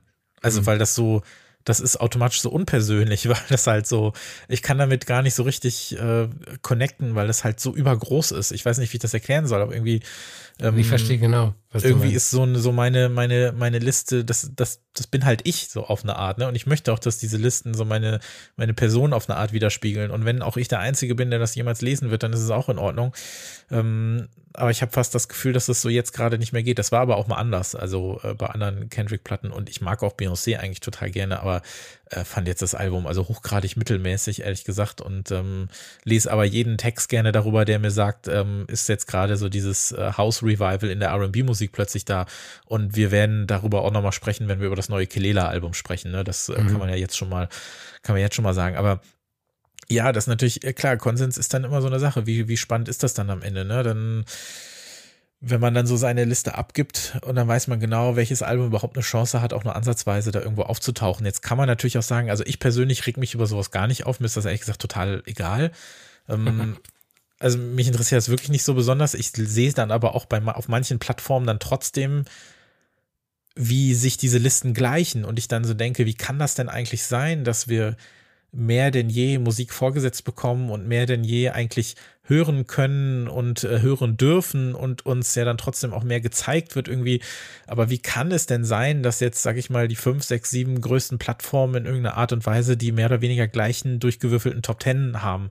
Das kann eigentlich nicht sein. Und das zeigt mir ja nur, dass die vielleicht nicht unbedingt ihren, ihren Job so machen, wie sie, wie sie machen sollten. Damit möchte ich ja also nie, niemandem absprechen, dass er nicht sagt, äh, das äh, Beyoncé-Album ist für sie oder ihn das Album des Jahres, aber trotzdem ähm, machen wir uns nichts vor, wenn da überall immer die gleichen Alben auftauchen, dann zeugt das für mich für eine sehr, ja, eine sehr geringe Varianz und Diversität in der Art, äh, welche Musik da überhaupt besprochen wird und über welche man, über welche es sich lohnt zu reden oder so. Und da fehlt mir dann auch oft so dieser sehr äh, persönliche Touch oder so, dass sonst eben gesagt wird, ja, okay, wir, wir schreiben darüber, weil das interessiert die Leute oder wir berichten darüber, weil das interessiert die Leute oder da gibt es irgendwie eine spannende Geschichte zu erzählen. Aber vielleicht ist manchmal die spannende Geschichte auch einfach nur, dass die Musik sehr gut ist. Und das ähm, fehlt, glaube ich, oft. Und deshalb äh, ja, befeuert sich das so von alleine und deshalb entsteht dann so ein, so ein Konsens, der sich dann, äh, der dann bei Pitchfork anfängt und sich dann durch fünf ähnliche, äh, ähnlich große ähm, digitale Blätter ähm, äh, treiben lässt und dann ja relativ ähnliche Listen hat mit den, mit den paar Ausnahmen und so weiter, ne? Also und, ich glaube, dadurch der, kommt der Konsens ist dann die Grundlage für spätere Mythen. Also da wird dann der Mythos äh, Kendrick Lamar aufgebaut und äh, Kendrick Lamar ist dann ähm, repräsentativ für das Musikjahr 2022 und alles andere fällt unten durchs, durchs Gitter durch. Und das finde ich schade wenn alles andere durchfällt, äh, wäre das auf jeden Fall schade. Bei Kendrick Lamar denke ich aber schon, dass das äh, musikalisch als auch äh, als Person jemand ist, über den man sowohl in den Zehnerjahren, also da sicherlich noch mehr, weil da äh, hat er seine ersten drei Alben rausgehauen plus die Mixtapes und so weiter, ähm, dass das eine Person ist, die man ganz eng mit diesem Jahrzehnt verknüpfen muss, wenn es auch nicht ja. bei mir ganz persönlich ja. ist. Aber ich weiß natürlich trotzdem, was du meinst, wenn das das Einzige ist, was übrig bleibt. Und wenn wir äh, in sieben Jahren dann eine Folge machen zu den, zu den besten Platten der 20er Jahre und darüber sprechen, was in den anderen Listen so los war und wir dann eigentlich jetzt schon anfangen können, diese Liste zu machen, weil da dann immer die gleichen Namen auftauchen, ähm, dann ist es natürlich schade und dann äh, ist es eigentlich fast interessant zu gucken, was wird denn in 20 Jahren da so wahrgenommen, ne? Weil eigentlich, ja, ich weiß nicht, oder was wird da dann noch wiederentdeckt? Oder sind dann, ich denke das total oft bei Sachen, die wir ja auch haben, ob das so Sachen sind, die in 20 Jahren dann irgendwo gefunden werden oder so. Weil in 20 Jahren sind die Seiten alle gelöscht, auf denen über Carla da Forno geschrieben wurde. Aber genau. in 20 Jahren kann es ja trotzdem nochmal wieder jemand entdecken und nochmal rausbringen. Weißt du, was ich meine? Also ja, ähm, ja. irgendjemand wird ja auch die Sachen gehört haben, die jetzt rauskommen als Reissue und die ne, keiner kennt oder so. Das muss ja irgendwo herkommen. Aber ähm, ja, das, das macht es manchmal so ein bisschen, das ist manchmal schade, aber ähm, ja, die geben mir dann auch nicht so viel, diese Listen. Aber es gibt dann vielleicht dann eher so spezialisiertere Portale, die sich vielleicht mit manchen Genres beschäftigen oder wo ich weiß, da sind vielleicht ein paar weniger Leute am Start oder die sich für was Bestimmtes interessieren, wo ich dann auch noch Tipps äh, rausholen kann oder so. Oder dann auch noch weiß, da ist was drin, weil an sich liebe ich das, da so durchzuscrollen und durchzuklicken und zu gucken. Und wenn da irgendwo steht, die besten 63 Dream Pop Songs der Jahre 93 bis 97 aus Bulgarien, dann klicke ich da rein, weil dann will ich das wissen. Ja. Das möchte ich auch wissen, ja. ja ne? Aber ja, klar, wenn es jetzt einfach nur die 100 besten Pop-Alben des Jahres sind oder so und dann sind da immer die gleichen Leute oben, die halt 10 Millionen Mal gehört wurden, dann ja. frage ich mich, wozu es das braucht. Außer Aber Klicks ganz natürlich. konkret, die Pitchfork-Liste zum Beispiel, bringt die dir einen Erkenntnisgewinn? Findest du da irgendein Album, äh, bei dem du sagst, hm, das möchte ich mal anhören? Jein, also es gibt, es gibt Sachen, wo ich mir denke, ähm, ah, da habe ich noch nicht reingehört, wollte ich mal, weil das so, aber es, es sind jetzt nicht, es ist ganz persönlich gesprochen, es sind jetzt nicht unbedingt so Sachen dabei, bei denen ich denke, äh, wow, was könnte das denn jetzt nur mhm. sein oder so, weil dafür kriegt man das einfach alles auch mit, was da, äh, was da ja, passiert. Ja. Ähm, auf der anderen Seite, es ist für mich ein Erkenntnisgewinn, äh, es ist für mich ein Erkenntnisgewinn auf einer anderen Art, dass man dann eher sagt, ähm, mh, hm, wie war so das, das Musikjahr im Mainstream auf eine Art oder für den Indie-Mainstream oder so? Was waren mhm. da so die Themen und kann man da vielleicht noch irgendwas ableiten an Trends oder so, was interessant ist, worüber man sprechen könnte? Vielleicht ist das dann weniger was, ähm, was für mich persönlich dann interessant ist, aber um einfach auch einen Überblick darüber zu haben, ähm, wie, ja, wie wurde eigentlich so wie, wurde, wie wurden die bekannteren Sachen aus den jeweiligen Genres oder so besprochen, ne? Und ähm, dann weiß ich natürlich, dass überall äh, Beyoncé oder so am Start ist, aber das, das muss ja nichts heißen. Es sind ja trotzdem auch ähm, ohne dass das auch in irgendeiner Form äh, ansatzweise elitär klingen soll, es sind ja trotzdem auch genug Sachen dabei, die auch für unsere Sendung äh, relevant sind oder auch vorkamen mhm. oder gar nicht vorkamen, aber hätten vorkommen müssen. Da sind ja auch einige so noisige äh, Ambient-Platten oder so dabei, aber auch einige, ähm, die hier für uns äh, in den höheren, äh, höheren Positionen sind. Also eine Lucrezia Dalt war da auch in den Top Ten, ne? Ja, ja. Also es ist natürlich auch dann schon wieder super, dass ein Portal wie Pitchfork äh, die Möglichkeit hat, so eine Platte wie Ei äh, einfach sehr, sehr vielen Leuten ähm, äh, zu zeigen. Und ich war auch total überrascht und äh, erfreut, dass auch Marbe Fratti da sehr positiv bewertet wurde und dann sicherlich noch ein größeres Publikum bekommen hat als durch uns, die wahrscheinlich weniger HörerInnen haben als, als Pitchfork-LeserInnen auf, auf jeder äh, Review oder so. Das ist natürlich schon super.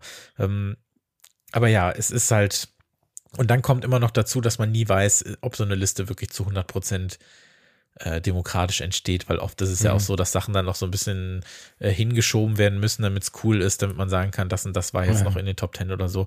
Ich glaube, da, das weiß auch jeder, dass das in irgendeiner Form immer mal wieder passiert und ob dann irgendwas jetzt platzt, das ist ja auch bei den eigenen Listen so, wenn dann, wenn mir dann jemand sagt, wie kannst du so viele Sachen ranken, das ist doch egal, ob das auf Platz 49 oder 32 ist, was willst du denn? Dann sage ich, ja, stimmt.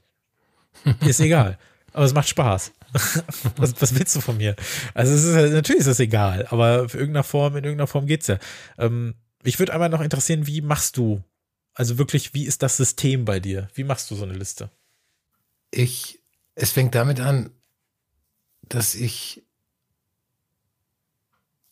alle Alben, die ich gehört, äh, nicht, nicht alle, die ich gehört habe, alle, die ich gehört habe und gut finde, ähm, aufschreibe. Und dann gehe ich die Liste durch und ähm, frage mich selber, wie, was das Album für mich bedeutet hat. Also wie wichtig war es mir?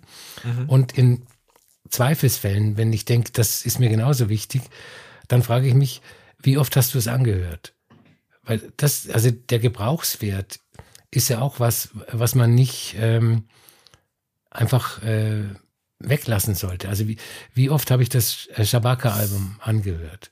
Ich weiß, dass ich es allein an dem Tag, als ich es zum ersten Mal gehört habe, zehnmal angehört habe. Also praktisch in, in Dauerschleife.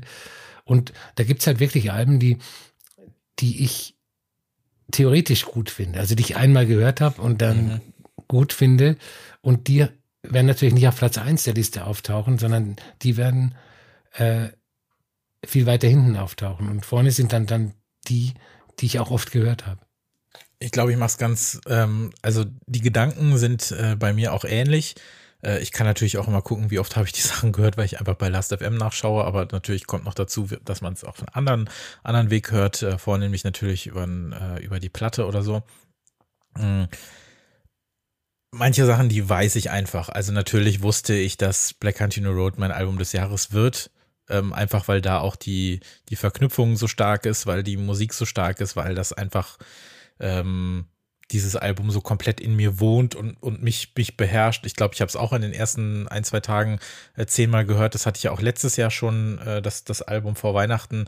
Ähm, und ich erinnere mich noch an den, den, den Moment. Also, das werde ich auch immer äh, also werde ich nie vergessen, wie ich das zum ersten Mal gehört habe. Also, dass ich da wirklich mich ins Dunkel gesetzt habe vor meinem Plattenregal und habe dann den äh, Laptop angeschlossen und den äh, den den den den Promo Downloader angeschmissen und äh, äh, das dann runtergeklappt und mich einfach vor die Boxen gesetzt und nichts gemacht, außer das zu hören und mich da so komplett von umschließen lassen und sowas vergisst man nicht. Und ähm, dann vergisst man aber auch nicht, wenn man es zum ersten Mal irgendwo nur im Bus gehört hat oder wenn man sonst irgendwo mhm. gewesen ist und so. Also diese Sachen schwingen alle mit, aber jetzt mal ganz vom, von der Systematik her ist es bei mir ganz einfach. Ich habe äh, ich habe ja bei mir ähm, auch immer in den, ich habe ja so ein Playlist-System für das Jahr.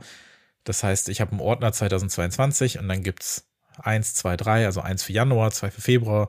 Dann gehe ich die alle durch, nimm dann äh, das Album, von dem ich auf jeden Fall, manche sortiere ich direkt wieder aus, weil ich weiß, es wird nichts.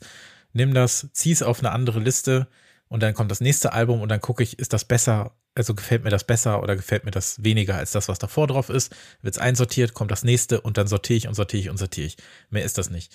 Und am Ende ergibt sich das so automatisch. Dann gucke ich natürlich auch mal, hm, passt das jetzt irgendwie so passt das jetzt so einigermaßen oder ist das nicht noch ein bisschen äh, zu weit hinten gelandet und dann justiere ich nochmal nach, aber so ergibt sich das ganz einfach, also so alleine die Top 30 ergeben sich ganz einfach so, dass ich das einfach da reinschiebe und gucke, sollte das jetzt über dem sein aus Grund XY und dann ähm, fühle ich das quasi, wie, wie, wie gut das gewesen ist und wie oft ich das gehört habe und für was das jetzt auch steht und ähm, wie äh, wichtig mir das ist, dass es jetzt noch ein bisschen höher kommt, aber äh, ernst nehme ich das alles nicht und ich finde das dann immer lustig, wenn Leute sich, äh, weiß nicht, wenn die auch sagen oder über Sinn und Unsinn an sich von Listen und sei es auch privaten, das dann immer so rumgeschickt wird, auch jetzt als letztens diese äh, Sights and Sounds, diese besten Filme aller Zeiten, diese alle nur zehn Jahre ähm, gewählte Liste da ankommt. Und dann das Erste, was dann Leute machen, ist direkt einem dann wieder Links schicken oder so, wo dann äh, drin steht, wie, wie scheiße Listen sind und alles. Also ich nehme Listen auf eine Art ernst, ähm, die beinhaltet, dass ich sie überhaupt nicht ernst nehme, aber für mich halt einfach ein, ein großes privates Vergnügen sind. Und ich glaube, äh, so ähnlich geht's dir ja dann auch, ne? Ja.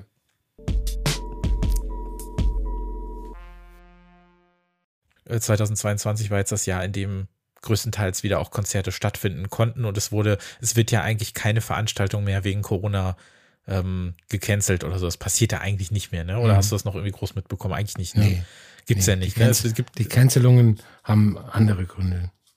Ja, genau. Und die, es gibt auch keine Maskenpflicht äh, bei Konzerten, was ich krass finde. Also da, das hätte ich irgendwie schön gefunden, wenn es die zumindest gibt. Mhm. Ich glaube, das hält man durchaus auch aus.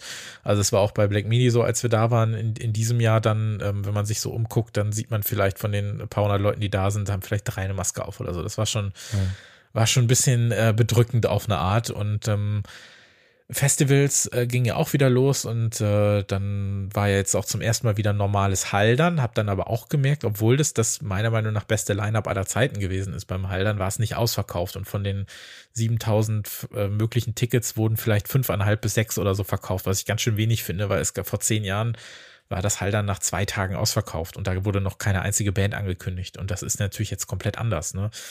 Ähm, da merkt man das schon, dass vielleicht Leute eher sagen, ja, ich, äh, ich zögere das noch ein bisschen raus, ich traue mich vielleicht noch nicht auf eine Art, aber vielleicht auch sagen, ich vermisse das gar nicht so sehr und ich habe irgendwie keine Lust drauf. Plus, es wird alles jetzt super teuer, weil irgendwo muss das Geld reinkommen. Das heißt, die Bands haben nicht verdient, die Veranstalter haben nicht verdient, die Locations haben nicht verdient. Ähm, alles Mögliche hat einfach nicht verdient. Es gibt keine Sponsoren mehr. Ähm, das heißt, alles wird teurer, teurer, teurer und die Leute müssen gucken, wo sie bleiben und können dann das Ticket nicht zahlen. Auch das Heilern ist sauteuer mittlerweile. Ähm, was ein bisschen, äh, was heißt ein bisschen, das ist schon sehr schade. Und irgendwie fängt das alles schleppend wieder an auf eine Art. Die größeren werden größer oder bleiben größer. Das heißt, die fetten Festivals kriegen immer noch ihre Leute ab. Mhm. Und die aller, allergrößten der Großen, bei denen, die jetzt Konzerte spielen oder so, sei es jetzt, was weiß ich, Deepesh Mode oder The Cure, wo halt immer noch die Leute hinrennen, ähm, die kriegen ihre Konzerthallen auch voll. Aber irgendwie ist es dann so gewesen, dass es fast jede Woche so eine Nachricht gab, Konzert fällt aus. Ne? Ja. Animal Collective, Tokotronic. Alles Bands, von denen man denken würde, dass die Konzerte eben nicht ausfallen, weil die ja schon ziemlich big sind im Indie-Mainstream. Ich habe da meine ganz eigene Theorie. Und zwar hat es schon äh, indirekt was mit Covid zu tun.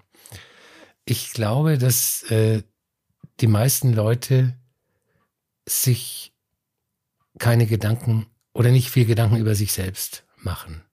Also es viele schon, aber ich glaube, die Mehrheit nicht. Die Mehrheit sucht sich Ablenkungen. Also wir suchen ja alle unsere Ablenkungen. Wir, wir haben riesen Plattensammlungen, wir hören Musik und, und so weiter. Ähm, und ich glaube, dass äh, während des ersten Lockdowns die Leute ähm, dann plötzlich Zeit gefunden haben, über sich selbst nachzudenken und darüber nachzudenken, äh, was, wer bin ich und was brauche ich? Und, ähm, und wahrscheinlich ist dabei sehr vielen ähm, der Gedanke aufgeblitzt, ich brauche nicht äh, in der Woche zu drei Konzerten zu rennen. Und das in Verbindung mit äh, den gestiegenen Kosten also auch für, für Lebensmittel, äh, Energie und so weiter und so fort, äh, lässt die Leute lieber zu Hause bleiben. Und ähm, ich muss ja sagen, die, mir war klar, dass die Konzertblase irgendwann mal platzen wird, weil, ähm, was ich immer so schön sage, äh, Frühjahr-Tournee, Festivaltournee, Herbsttournee von mhm. allen Bands. Und ich mich gefragt habe, wer schaut sich dreimal im Jahr ähm, dieselbe Band an? Natürlich Hardcore-Fans schauen sich das an. Aber ähm, mir, mir reicht es, dass ich Hot Chip zweimal gesehen habe. Ich muss heute nicht zu einem Hot Chip-Konzert gehen.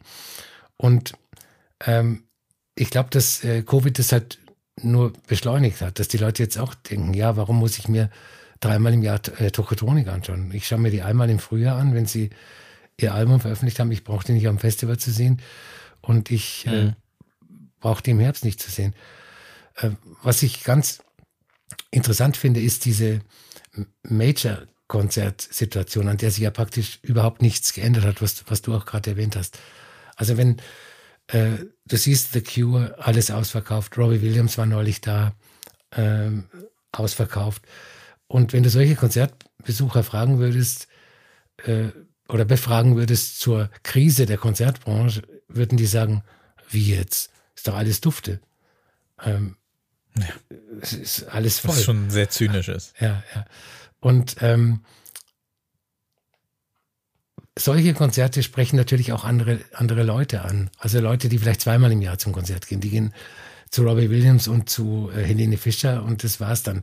Und dann ist es ihnen eigentlich auch egal, ob sie äh, 100 oder 150 Euro fürs Konzertticket ausgeben, weil sie, weil ihr Gesamtkonzertbudget äh, vielleicht 300 Euro ist und nicht irgendwie dreimal 30 Euro in, in der Woche. Also so könnte ich mir das erklären das natürlich hat das alles in irgendeiner Form mit Covid zu tun und manche Sachen werden dann auch befeuert. Das ist natürlich zum einen dieses, dass sich äh, Leute weniger ähm, an öffentlichen Orten treffen oder solche Dinge. dass, dass sich weniger Leute an diesen öffentlichen Orten treffen oder zu irgendwelchen Veranstaltungen oder Events hingehen, sondern viel halt äh, zu Hause, viel für sich stattfindet, beziehungsweise dass diese, diese Treffen digital oder virtuell stattfinden mhm. in diesem Jahr. Es kommt ja auch nicht von ungefähr, dass es auch immer mehr so virtuelle Konzerte gab, in irgendeiner Form, ob das jetzt über, ob, ne, das hatten wir ja schon vor ein paar Jahren, dass über, über Fortnite irgendwie Konzerte stattgefunden haben oder dass irgendwie Metaverse-mäßig ähm, da, da Gigs irgendwie sind und man sich da dann hinstellen kann aber trotzdem zu Hause ist.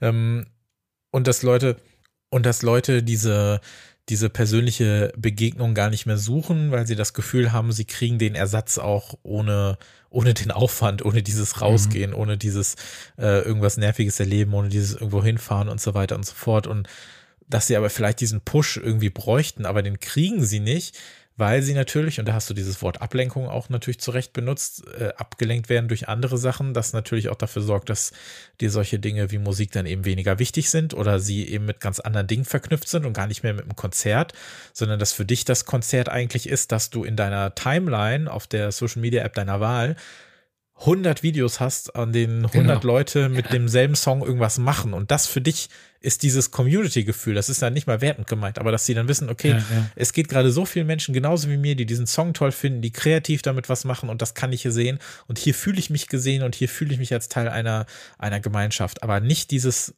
Gemeinschaftsgefühl suchen, sich jetzt vor eine Bühne zu stellen. Mhm. Und dass das natürlich dann nicht die ganz großen trifft, ist äh, leider klar. Ähm, dass das dann aber auch, ähm, sage ich mal, mittelgroße Festivals auf eine Art trifft, die sagen, wir können uns nicht mehr finanzieren und dass das auch wirklich Bands wie Animal Collective trifft, mit so die größten, finde ich. Klar haben die ein bisschen an Relevanz verloren im Laufe der letzten zehn Jahre, aber das hat mich schon sehr ähm, überrascht und dass du wirklich eine Zeit lang das Gefühl hattest, so alle zwei Tage siehst du bei Instagram so eine, so eine Texttafel, so uh, sorry, but uh, we have genau. to announce that we cancel our gigs und dann auch viele, aber auch ganz offen damit, ähm, ganz offen damit umgegangen sind, weil du es auch gar nicht anders, du konntest jetzt nicht sagen, wir sind aufgrund von sowieso, sondern da haben auch ganz viele gesagt, ja, wir verkriegen die Tickets nicht los, wir können die nicht verkaufen und wir können die auch nicht so unglaublich günstig machen, weil seit Jahren keiner mehr was verdient hat. Und das ist ja so eine, so eine Abwärtsspirale, die trifft dann ja auch die Veranstalter und die Veranstaltungsorte, weil die dann nichts, äh, nichts verkaufen können an Getränken, die können nichts mit Merch einnehmen und so weiter und so fort. Und das hat man so oft gehabt und irgendwie ist das dann so ernüchternd, weil man gesagt hat, so, boah, wenn das endlich wieder geht, ne, wir gehen alle auf Konzerte, wir gehen hundertmal mhm. auf Konzerte und sonst was alles.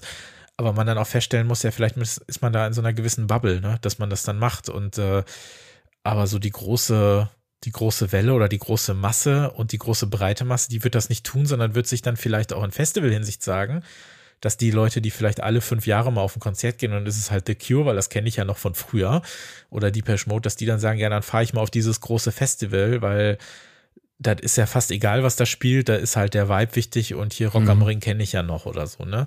Alles fein ist, aber trotzdem, wenn alles andere auf der Strecke bleibt, dann merkt man das schon und natürlich trifft alles diese entweder junge KünstlerInnen oder auch weniger bekannte KünstlerInnen, die gerade am Anfang sind, die nicht wissen, wo sie spielen sollen, die dann umsonst spielen müssen, die keine Ahnung haben, wie sie Geld verdienen müssen, dann kommt noch Streaming dazu und so weiter und so fort. Und diese, diese Schere, die klafft halt immer weiter auseinander und da war halt äh, Covid einfach so ein, ein Brandbeschleuniger, was das angeht. Und ich wüsste auch gerade nicht, wie man es wie man es wieder gerade biegen soll. Aber es gibt jetzt, das hat für, ist ja für uns jetzt nicht relevant aus zwei Gründen, weil wir zu alt sind und weil wir äh, nicht in Berlin wohnen. Aber es kommt ja jetzt dieses Kulturticket, ne? Wie viel mhm. ist das? 500 Euro oder sowas für 18- ja, bis 23-Jährige? Genau. Ja. Das ist natürlich super geil. Also das ja. ist, was für eine geile Idee ist das. Und ähm, diese jüngeren Leute sind ja auch dann teilweise diejenigen, die jetzt zum allerersten Mal überhaupt auf ein Konzert gehen, die ja jetzt vielleicht in den letzten zwei Jahren gar nicht die Möglichkeit haben und dieses ja dieses ganze ganze Gefühl nicht kennen oder wie man sich dann auch verhält und so weiter. Und ich finde es dann interessant, dass man jetzt auch so ein paar äh, weil es wird ja dann über, über diese, diese sogenannten jüngeren Leute immer geschimpft. Ich zähle mich langsam nicht mehr mehr dazu. Aber äh, es gab jetzt die Tage zum Beispiel so ein, so ein, so ein Weiß-Artikel. Ich meine, klar, Weiß kann man halt von halten, was man möchte. Aber ähm, nichtsdestotrotz habe ich äh, oft immer gerne mich auch mit, mit Noisy äh, von Weiß und so weiter beschäftigt. Es gab jetzt einen Artikel, Why do live music audiences suck right now? Und nachdem sowieso alles schon so schlimm ist, äh, sind jetzt auch die Leute schlimm, die überhaupt noch auf Konzerte gehen. Also es hilft, äh, es äh, hilft alles nichts, es hört nicht auf. Ähm, denn es ging da auch so ein bisschen um das Verhalten von Leuten auf Konzerten. Ich meine, es gab schon immer irgendwelche kompletten Volleimer auf irgendwelchen Konzerten. Ähm, Phoebe Bridgers hat ja auch ähm, irgendwie Songs oder ganze Alben darüber gemacht, dass es Leute gibt. Ich meine, Punisher ist ja so dieser Begriff aus dem aus dem Konzert-Ding. Äh, das sind dann die Leute, die nach einem Konzert ankommen und dich voll labern wollen. Äh, kann man drüber streiten. Ich finde es fast ein bisschen undankbar. Ähm, nichtsdestotrotz will ich damit sagen, es gab schon immer Leute, die genervt haben, die auf Konzerten genervt haben, die gelabert haben die sich nicht für die Musik interessieren, äh, hier und da ein Foto machen oder sonst was alles machen. Aber das schien wohl immer, oder es scheint wohl immer extremer zu werden, dass es so eine Art von, ja, von Regelung jetzt irgendwie nicht mehr gibt, ne? Dass jetzt zum Beispiel dann Leute auf ein Konzert gehen und sagen, äh, hier, mach mal ein Be Real mit mir oder so weiter. Und das war, glaube ich, bei Harry Styles oder so. Ähm, oder was ich total wild fand, was in dem Text steht, dass Leute bei einem Beach House Konzert nach dem Song äh, Space Song gehen und ähm, ich weiß nicht, ob du das äh, weißt, aber das ist ja so der der größte Viral-Song von mhm. denen. Das ist vom von dem äh, Depression Cherry, glaube ich, von dem Album, der äh, mit Abstand am meisten gehörte, weil der auch auf TikTok extrem viel benutzt wird und der hat immer mal das sind immer so, so, so Kurven, die da durchläuft, aber halt alle paar Monate kann man eigentlich sagen, geht er wieder voll ab und wird für alles Mögliche benutzt, ähm, weil er natürlich auch super funktioniert und dann hören die Leute diesen Song und gehen dann einfach. Und das finde ich so krass, weil sie denken, ich bin nur hier für diesen einen Moment und hau dann schon wieder ab. Und äh, darüber haben sich auch auf dem ähm, äh, Beach House Reddit einige beschwert. Ähm, hast du du, du gehst du gehst ja nicht so oft auf Konzerte, ne? Hast mhm. ja auch schon mal gesagt, ne? Ja. Aber wie kannst du dir das erklären, dass das gerade Thema ist? Also, dass äh, so darüber gesprochen wird, dass äh, angeblich jetzt gerade das, äh, das Publikum äh, sackt, um es mit Weiß äh, zu sagen. Ja, also man geht natürlich immer davon aus, dass alles immer gleich bleibt. Also die Grundvoraussetzungen. Es hat irgendwann mal haben Bands angefangen, Konzerte zu geben und in 30 Jahren geben sie immer noch Konzerte und in 100 Jahren auch noch. Äh, aber man, ändert, äh, man rechnet nicht mit, äh, dass sich das Publikum vielleicht verändern könnte und vielleicht andere Ansprüche hat. Äh, vielleicht den Anspruch, überhaupt nicht mehr auf Konzerte zu gehen oder nur den einen Hit zu hören, den sie von TikTok kennen. Also es ist eine ja, Veränderung der Gesamtsituation.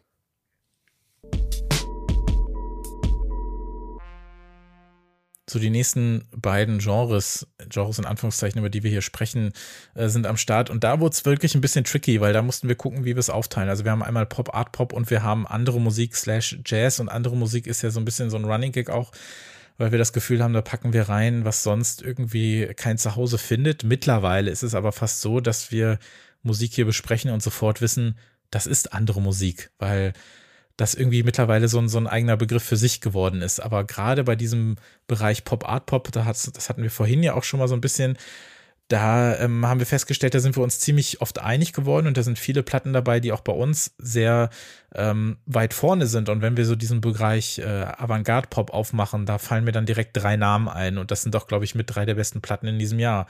Äh, das ist I von Lucrezia Dalt, das ist Come Around von Carla da Forno und CV d'Este Aki von Marbe Fratti. Was haben diese Alben denn wohl gemeinsam und wie unterscheiden sie sich und warum finden wir beide alle so gut?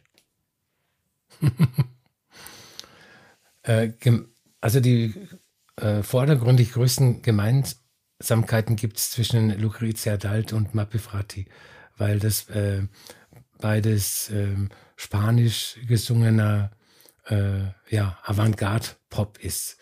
Und äh, wir haben die ja zufällig auch in derselben ähm, Folge besprochen, was sehr schön war. Eine, alle drei sogar, alle drei sogar.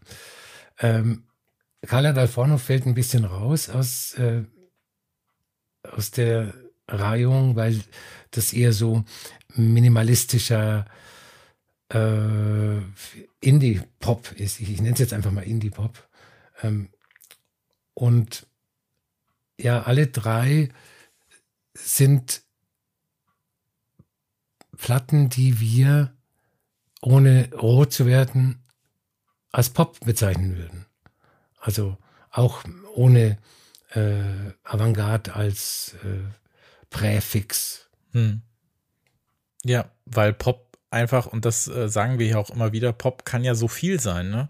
Und Pop ist so extrem vielseitig und das ist, glaube ich, auch was, was wir hier immer wieder auch zeigen wollen. Und das ist im Fall von Carla Del Forno eben so ein bisschen dieser, ja, dieser, dieser blieke, minimalistische, aber trotzdem auch so lieblich wirkende, so Young Marble Giants mäßige ähm, Indie-Pop, bei dem gar nicht immer so viel los ist, sehr subtil, leicht verhallt äh, manchmal instrumental, manchmal auch mit so einem ganz äh, lakonisch vorgetragenen Gesang, äh, so einem sehr ähm, ja, undurchsichtigen Humor, aber dann trotzdem halt ultra catchy. Also Mind You On zum Beispiel, den haben wir auf der Playlist, das mhm. ist ein absoluter äh, Pop-Hit in meiner Welt, ja. ja.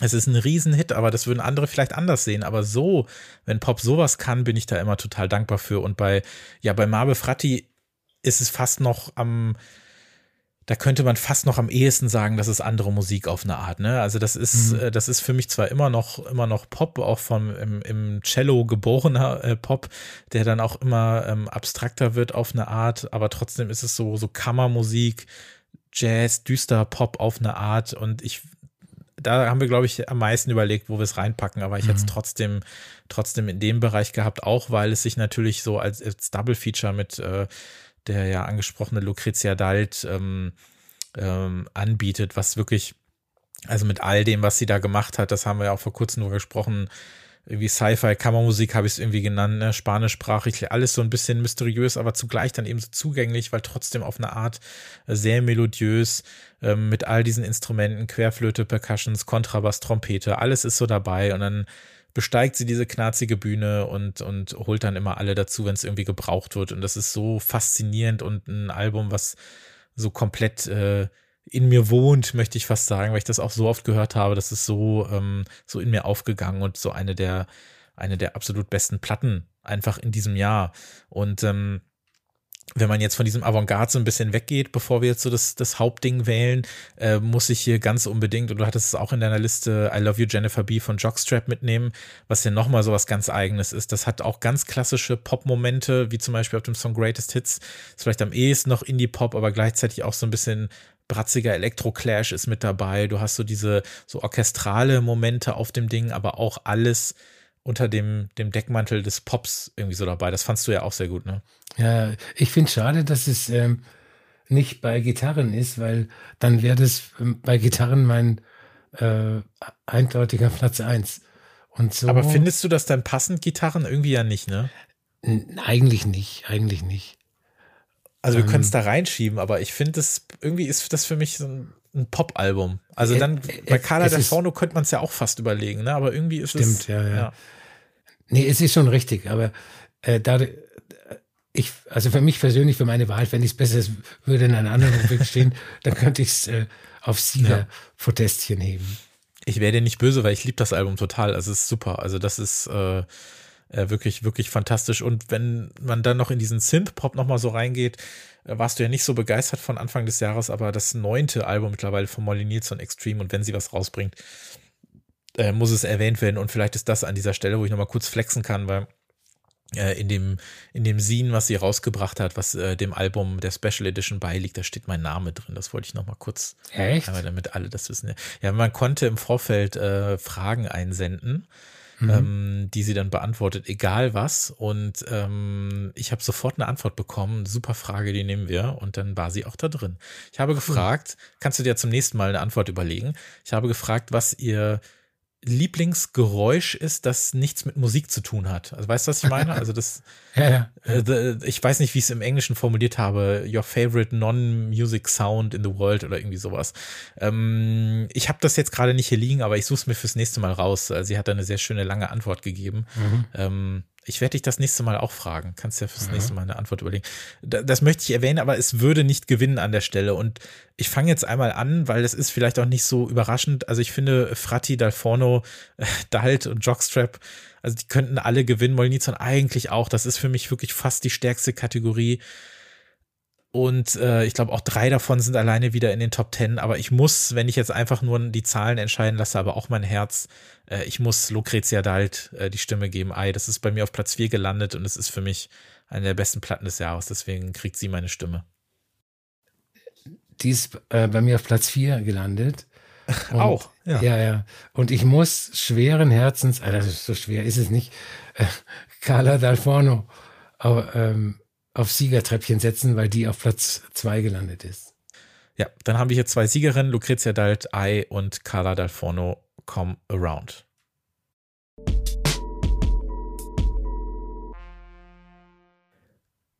Ähm, die nächste Rubrik ist unsere geheime Lieblingsrubrik, andere Musik. Äh, da haben wir schon viel drüber geredet oder wir, da reden wir auch das ganze Jahr über. Äh, andere Musik slash Jazz. Ähm, ich nehme mal ein paar Sachen raus, die ich da sehr wichtig finde.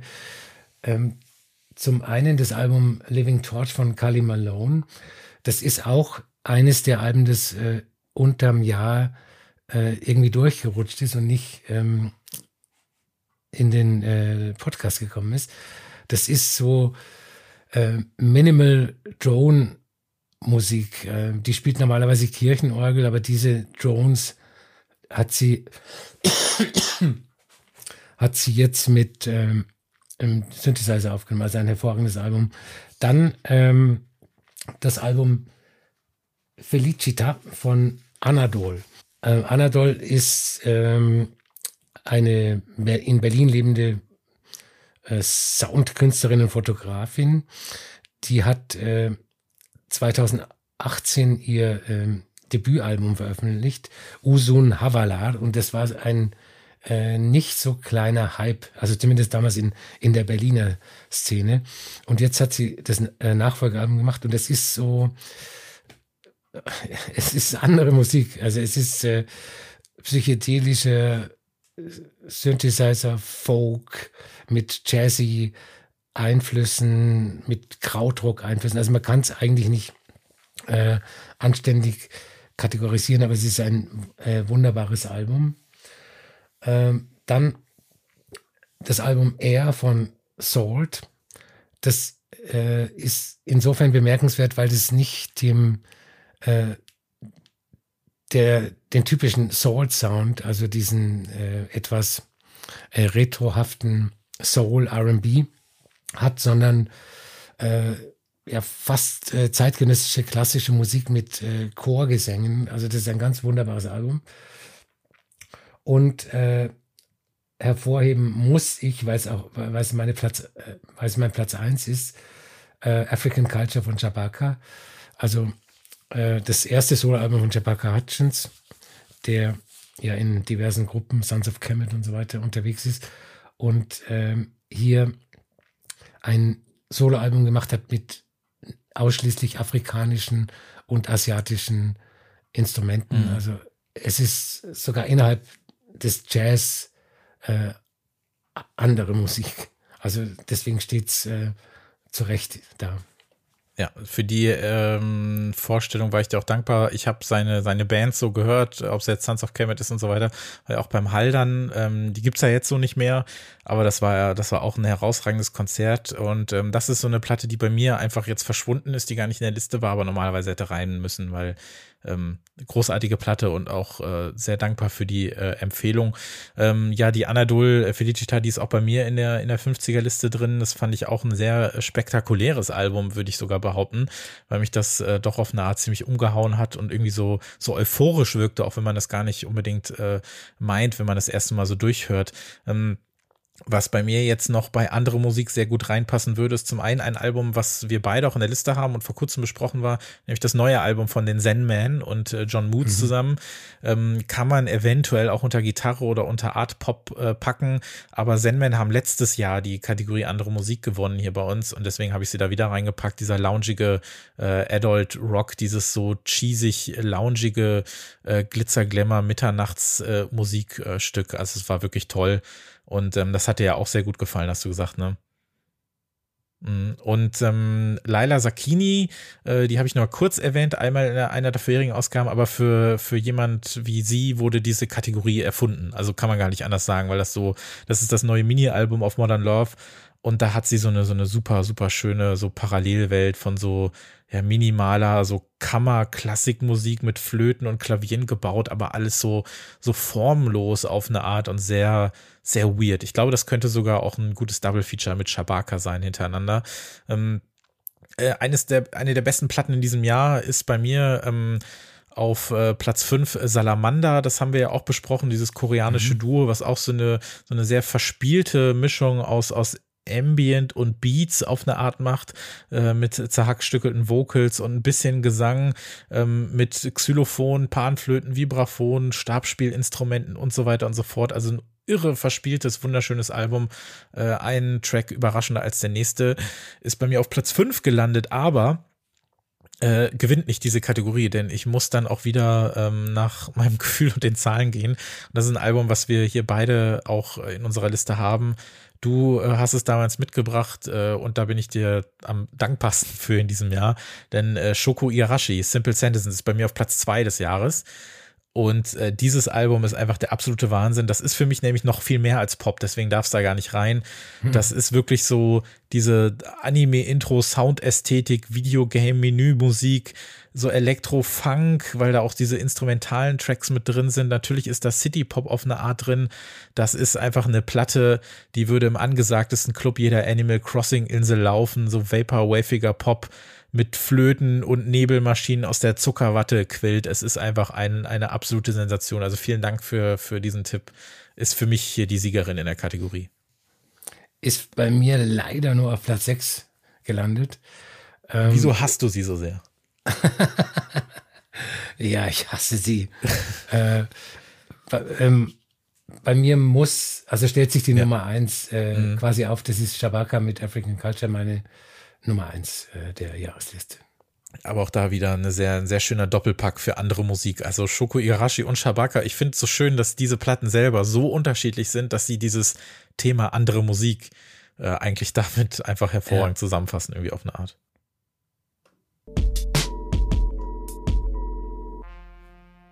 So, wir haben jetzt noch äh, zwei Kategorien. Eine davon kann man aber eigentlich nur als Genre wirklich bezeichnen. Die andere sind ja unsere Reissues. Und äh, bei dem Thema kann ich es eigentlich kurz machen, aber ich würde trotzdem gerne noch ein paar Platten äh, herausholen und hervorheben, die es verdient haben. In der letzten Ausgabe haben wir das, äh, dieses sehr, sehr verrückte äh, Art Rock, Art Pop, ähm, Tanzmusik, extravaganze Album von Palm besprochen. Ähm, Nix and Graces, was hier Erwähnung finden muss. Dann auch, ähm, wenn wir bei diesem Thema äh, Art Pop sind, ein deutsches Album. Ich weiß gar nicht, kennst du das? Kennst du die Band Painting? Nein. Ähm, ist eine deutsche Band, entstanden aus einer anderen Band, die ich jetzt leider nicht mehr im Kopf habe. Und das ist für mich äh, Kunstmusik, würde ich es nennen im besten Sinne. Ähm, also wenn du irgendwie so ein AI-Programm hast, mit dem du versuchst, eine Band äh, zu, zu bauen, äh, ich wüsste nicht, was man da eingeben sollte, um auf Painting zu kommen. Painting is Dead heißt das Album. Und äh, das würde ich dir noch als letzten Tipp des Jahres mitgeben, da mal reinzuhören. Das ist so Art Rock, der mehr so Performance eigentlich fast ist als Musik, aber es ist so crazy, es ist so gut und ähm, noch verrückter eigentlich als diese artverwandten Bläser- und Groove-Bands, sage ich mal, die man sonst so hat. Also sehr catchy Fragezeichen-Musik, würde ich das jetzt mal nennen. Ähm, dann diese Dream Pop Noise Musik von Just Mustard hat mir in diesem Jahr sehr gut gefallen. Hard Under, ähm, wo wir uns gar nicht einig waren, du fandest es ja nicht so toll, war Memorial von Thus Love. Dir war es ein bisschen zu 80s glammy. Äh, mhm. Äh, mir war es mir war's genau recht so, weil ich einfach nichts an dieser Art von Musik sonst höre. Deswegen äh, war ich da äh, einfach sehr gefangen von und da docken wir auch wieder an dieses Thema Hits an, äh, weil dieses Album ist so eine dieser seltenen Platten, die nur aus Singles besteht eigentlich. Also sind zehn Songs drauf oder elf und jeder Song davon müsste normalerweise mit Video äh, sonst was Airplay kriegen. Äh, nur Hits ähm, in Tandem, einer der Songs des Jahres. Und ähm, ähm, äh, eine ganz andere Richtung hatten wir auch in der letzten Ausgabe dann nochmal diese Outsider-Folk von Maxine Funke. Da konnte ich dich ja zum Glück auch ein bisschen mit begeistern. Sehr, ja. Also wir haben uns ja gestritten, also nicht gestritten, gefragt, ob wir es in, in die Gitarre-Rubrik nehmen sollen. Aber ich glaube, da ist es am besten aufgehoben, weil es ist, sie spielt ja Gitarre. Eine akustische Gitarre, schön ätherisch, wunderbares Album. Ja, sehr schöne, sehr schöne Folkmusik. Ähm, bevor wir dann in die Richtung kommen, die äh, uns beide interessiert, möchte ich aber noch einmal Platz drei aus diesem Jahr hier erwähnen. Und äh, wenn Platz drei nicht mal dieses Genre gewinnt, dann kann man vielleicht erahnen, äh, was, äh, was da der Grund für sein könnte. Das ist das Album, was wir schon in der ersten Ausgabe in diesem Jahr vorgestellt haben von einer Band, die ich seit ein paar Jahren wirklich sehr liebe, nämlich äh, Death Crash. Vielleicht erinnerst du dich noch, äh, Return Absolut, heißt die Platte. Ja. Ähm, diese so Slowcore äh, Emo Band so ein bisschen von dieser also Mut zur Lücke sag ich mal in den Songs das ist so diese bewusste Entscheidung da von diesem Gas zu gehen. Ähm, dieses Album was nicht nicht unbedingt betont nostalgisch ist sondern gar nicht anders kann weil es das Genre schon so mitbringt diese gefühlten Erinnerungen aufkommen und alles so ein bisschen klingt, wenn wir jetzt Klischees bedienen, so nach dem letzten richtigen Sommer, so bevor, bevor das Leben beginnt, nachdem man aus den gelben amerikanischen Schulbussen steigt und sich das nächste mhm. Skate Deck holt oder so. Also es ist wirklich, ich liebe diese Band sehr und äh, würde mir wünschen, dass sie noch ein bisschen größer wird. Ähm, die erste EP 2020 war meine EP des Jahres, da war dann auch einfach mal so ein 16-Minuten-Track mit drauf, weil warum nicht? Hier haben sind wir ein bisschen äh, noch runtergegangen. Ich glaube, der letzte geht, der längste geht irgendwie acht Minuten oder so, also ist ja schon sehr kurz knackig. Aber ein fantastisches Album. Du hattest es jetzt nicht in der Liste drin, aber es hat dir gefallen. Ne? Ähm, ja, das ist auch eins, das ähm, unter den Tisch gefallen ist. Also ich habe einfach nicht mehr dran gedacht. Ich ja. fand es sehr gut. Das freut mich. Ähm, jetzt haben wir aber noch zwei Platten, die wir beide in der Liste haben und bei beiden hat es mich sehr gefreut. Äh, dieses komplett äh, überkandidelte, super special, crazy Witness-Album von Black Midi, das neue, die einfach mal noch eins haben, Hellfire. Ähm, ja, diese drei äh, musikalischen Streber, würde ich mal sagen. Ich habe es ja damals schon irgendwie vorgelesen. Die feuerroten Gitarren, ähm, irgendwelche Boxing-Spiele auf dem N64 eine Flamenco-Stunde, die man gemacht hat, ne? Einmal äh, den Grashalm im Mund, um Lucky Luke zu spielen. Die letzte Träne, die ein äh, Verlassener in der hintersten Ecke deiner Lieblingsbar auf den Tisch hat tropfen lassen und so weiter und so fort. Aber vor allem ist es die, ja, äh, Stirn, die Schweißstirn des Las Vegas-Sängers, der in seinem leuchtenden Jackett die Nacht seines Lebens auf der Bühne hat. Ähm, das alles fasst für mich dieses Album zusammen. Hellfire ist so ein, ist fast schon so ein Musical für sich, oder? Absolut, ja. Ähm, wobei sich natürlich die Frage ähm, aufdrängt, die ich in meinen Text, in meinem Text äh, zu mhm. diesem Album gestellt habe. Übrigens auch bei Black Country New Road, New Road und auch bei Jockstrap. Ähm, was passiert auf dem nächsten Album? Wie ja. können diese Bands, äh, was, was können die machen, um, um das zu toppen? Das ist, glaube ich, die interessanteste Frage in dem Zusammenhang. Ja, aber ich, mu ich muss es fast äh, kurz machen, weil was soll ich sagen? Äh, was ich habe alles schon hundertmal gesagt und ich glaube, ich gehe den Leuten irgendwie schon auf den Keks. Ähm, wenn ihr durch meine, wenn ihr auf meine Liste geht mit den 50 Alben, also ich glaube, der der Text nur zu dieser Platte, der hat irgendwie sechs Absätze oder so, weil ich einfach nicht aufhören kann zu schreiben, weil ich nicht aufhören kann darüber zu reden. Es ist Ends from Up There von Black Country New Road, der für mich äh, besten und wichtigsten Band, die die es gerade überhaupt gibt. Und ich bin einfach so begeistert davon, dass es das überhaupt gibt. Also, dass das, dass ich das, dass das noch möglich ist, dass so eine Band kommt, die ich einfach, wo ich zur richtigen Zeit am richtigen Ort war, als sie damals unter dem ersten Namen äh, Vorband der Beach Fossils waren, als ich da vorne stand und erstmal nicht wusste, was das überhaupt soll und sie dann ihren Weg dann so verfolgt habe und begleitet habe und dann ähm, jetzt mittlerweile zwei Alben äh, hören durfte. Ähm, ich jetzt sogar hören durfte, wie das nächste klingt, weil ich sie ja beim Haldern live gesehen habe in einer neuen Besetzung, wo sie nur neue Songs gespielt haben. Also ich bin so gespannt darauf, was du dann davon von sagst, wenn du dir das mal anhörst oder ähm, dann dieser Musikmoment des Jahres, muss ich sagen, wo ich dann beim Haldern in diesem Tonstudio war mit irgendwie 20 anderen Leuten im Hochsommer und dann spielen die da und improvisieren was mit diesem, äh, mit diesem kleinen äh, Orchester, was dann dabei ist und äh, spielen da einfach mit, mit 20 Mann, improvisieren da was und üben diese Songs ein. Und das ist, glaube ich, so ein Musikmoment, den ich nie vergessen werde. Und der steht auch so ein bisschen äh, exemplarisch für das Jahr mit dieser Band, auf der dann endlich äh, auf dem Album, auf dem dann endlich so ein Song wie Snow Globes kam, was die seit Jahren performen, so dieses, dieses Edelstück, was dann in so ausuferndes Chaos überführt wurde, das wirklich so klingt, als würden sich zwei Songs parallel in der Schneekugel befinden, die man dann so beim Hören schütteln muss. Oder natürlich Basketball Shoes, so einer der besten Songs äh, aller Zeiten, dieser auf mehrere Phasen aufbauende 13 Minuten und so weiter und so fort. Also es gibt, ich habe zu diesem Album so viel gesagt und würde auch jetzt gar nicht groß alles wiederholen, außer dass es mein Album des Jahres ist und natürlich dann auch diese, äh, diese Kategorie gewinnt. Und ich hoffe, dass äh, ihr alle, die das da jetzt gerade hört, dass ihr auch der Meinung seid, dass das ein super Album ist. Und ähm, dir hat's ja auch gefallen. Ja. Äh, es ist nicht mein Album des Jahres, aber es ist mein Gewinner der Rubrik Gitarre bei Track 17.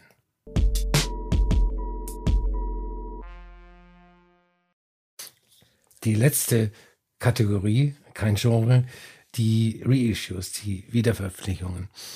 Ähm, 2022 war natürlich auch ein hervorragendes Reissue-Jahr, so wie die letzten fünf, sechs, sieben, acht Jahre auch hervorragende Reissue-Jahre waren, weil äh, vom obskursten Indie-Label bis zum äh, Major Global Player, äh, die haben alle kapiert, äh, dass das ein riesiger Zweig, wenn nicht sogar Ast in der Musikindustrie geworden ist und deswegen äh, werden immer mehr Sachen immer äh, deswegen werden immer mehr Sachen äh, wiederveröffentlicht.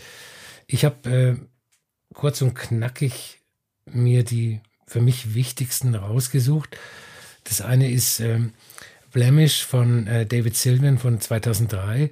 David Silvan ist ja sowieso ein äh, guter, aber das Album ist sein persönlicher Talk Talk Spirit of Eden Moment, wo er eine äh, unfassbare Musik macht, die er vorher nicht gemacht hat. Dann sehr wichtig und sehr gut fand ich die äh, Virus-Serie von äh, Alvanoto und äh, Richie Sakamoto mit äh, fünf Alben, die zwischen 2002 und 2011 äh, original veröffentlicht wurden. Das ist äh, Piano Ambient von Sakamoto, der von Alvanoto mit äh, elektronischen Soundscapes äh, unterlegt wird. Das Album ist dazu entstanden, dass äh, Soundfiles hin und her geschickt wurden. Dann interessant fand ich Live in Cuxhaven 1976 von Can als äh, dritter Teil ihrer äh, offiziellen Live-Bootleg-Serie und ich kann jeden, ich kann jeden raten, der die Band nicht kennt und sie kennenlernen will, äh, das soll am besten mit dieser Live-Serie anfangen, weil er da die Essenz praktisch findet. Dann ganz am Anfang des Jahres im, im Januar ist äh, erschienen die 5 LP Box mit äh, den elektroakustischen Werken des äh, Komponisten Yanis Xenakis auf ähm, Karl Records. Und ich hoffe, dass die noch nicht vergessen wurde. Das ist ganz fantastische äh, Proto-Ambient-Musik. Und dann natürlich als einer der Höhepunkte des Jahres die neue 50-Box äh, anlässlich des 50-jährigen Jubiläums des ersten Neualbums mit dem Gesamtwerk der Band, also den drei oder vier äh, Originalplatten plus einer Doppel-LP mit Covers und Remixen, unter anderem von Alexis Taylor von Hot Chip, äh, auch ein, eine sehr gute Wiederveröffentlichung. Äh, wir hatten ja in der Folge ja auch ähm, diese beiden Broadcast-Reissues, ne, dieses äh, Live-Ding und dann mhm. so diese, ähm, was war es eigentlich? Waren es so, so Raritäten oder was war das auf der ja, anderen? Ja. Hm. Ähm, was ja auch noch sehr spannend war und es gab die, die letzte, also die wohl angeblich letzte Ausgabe dieser äh, Stereolab äh, Compilation-Reihe, die ja so trotzdem so kompliziert war wie eigentlich alles andere, was die hier gemacht haben, weil das alles so querbeet war. Ich habe es im Vorgespräch ja vorhin einmal erzählt, dass ich ähm, bei Stereolab war immer so ein, so ein blinder Punkt ein bisschen bei mir. Deswegen wollte ich alles hören, was die gemacht haben und äh, chronologisch einmal durchhören, um diese Reise der Band mitzumachen. Äh, bin dann irgendwie bei fast 280 Songs gelandet, die ich dann versucht habe, chronologisch auf eine Playlist zu machen, was wirklich höchst kompliziert ist, so wie die veröffentlicht haben. Ähm, angeblich fehlen ja immer noch zwei Songs, aber trotzdem war es nochmal cool, jetzt auch den Rest da bekommen zu haben. Ich glaube, eine Platte, die wir äh, besprochen hätten, wenn sie einen Monat früher rausgekommen wäre, wäre, glaube ich, die Artificial Intelligence mhm. Compilation von Warp. Das ist ja so eine der äh, prägenden Referenzplatten überhaupt für das Ganze. Ne? Alleine wenn es schon mit dem Cover losgeht, wo du weißt, okay, das ist äh, äh, setz dich hin und hör mal zu Hause elektronische Musik, Musik, als es ja. losging, als man auch dachte, sowas darf auch mal auf einem Album passieren. Ähm, das war ja wirklich so ein ganz großer Vorreiter und das hat ja auch nichts von seiner Magie verloren. Das ist ein wirklich eine extrem spannende Compilation und ich finde, die funktioniert heute immer noch. Ne? Ja, ja. Ich habe mir die natürlich dann zu Wort geholt und ähm, es ist ja oft so, dass ähm, elektronische Musik, die so 20, 30 Jahre alt ist, dann so ein bisschen komisch klingt, also so unzeitgemäß klingt. Und äh, das Ding hörst kannst von vorn bis hinten durchhören und es klingt zeitlos. Wahnsinn. Ja. Was dann auch daran liegt, dass es eben auch mittlerweile wieder so viele Platten gibt, also meiner Meinung nach, die so an diesen Sound andocken und den so ja, rüberholen. Genau, also ich glaube, so ein ja, Brainwall ja. Sarah, aber auch sowas wie Vivian Koch äh, zuletzt oder so, ja. ne? Das sind dann so gute, gute Brückenbauer und Brückenbauerinnen für sowas, ja. Äh, super Platte. Dann ähm, ein alter Bekannter aus dem Podcast, Yasuaki Shimizu, da kommt immer noch irgendwas raus zwischendurch. Kirin, so diese sehr so synth-poppige äh, Platte, die da noch verloren ging äh, interessant, weil äh, Death Crash mir da auch so die Tür geöffnet hat. Eine Band namens Codein, die ich noch nicht kannte, die auch so Slowcore gemacht hat in den 90ern. Ein Album, das nie veröffentlicht wurde, beziehungsweise die Songs wurden dann für andere äh, Sachen benutzt. Dessau ähm, kam, glaube ich, über die Numero Group raus, die immer sehr zuverlässig ist. Und äh, meine Reissue des Jahres, also die, die ich da auf jeden Fall wählen würde, das hatten wir dann auch im Podcast. Es hat mich sehr gefreut, dass das nochmal rauskam, weil das eine Platte ist, die ich als äh, junger, junger Teenager runtergeladen habe, als ich wissen wollte, was es äh, mit diesen mit diesen äh, sonderbaren äh, Auswüchsen so der der minimalen Elektronik auf sich hat. Das war nämlich Textstar von Farben von Jan Jelinek.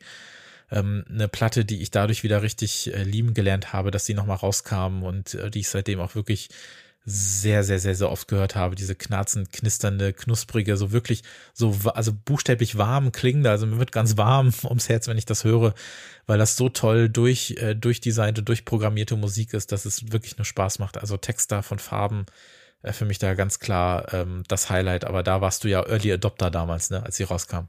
Ja, ja. Äh, aber trotzdem äh, würde ich mich in dem Fall für Artificial Intelligence entscheiden mhm. als Reissue des Jahres. Kann ich voll mitgehen. Das ist voll in Ordnung. Da haben wir dann auch wieder zwei Platten, die, äh, die sich äh, sehr gut aus den, aus den, ähm, aus der alten Zeit äh, rüber gerettet haben äh, ins neue Artificial Intelligence. Es ist, kann man richtig schlecht aussprechen. Genau. AI, äh, genau. AI von, von VA äh, kann man sich, kann man sich da sehr gut äh, nochmal auf den, auf den, auf den Zahn legen. Gibt es das überhaupt? Auf den Zahnlegen gibt es gar nicht, ne? Als nee. Hast du erfunden. Jetzt also äh, legt euch äh, Textar und Artificial Intelligence doch sehr gerne auf den Zahn, wenn ihr schon äh, dabei seid.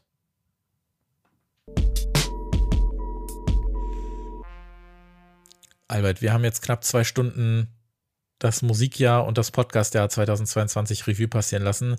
Also wir können auch mal festhalten, wir haben 28 Folgen gemacht.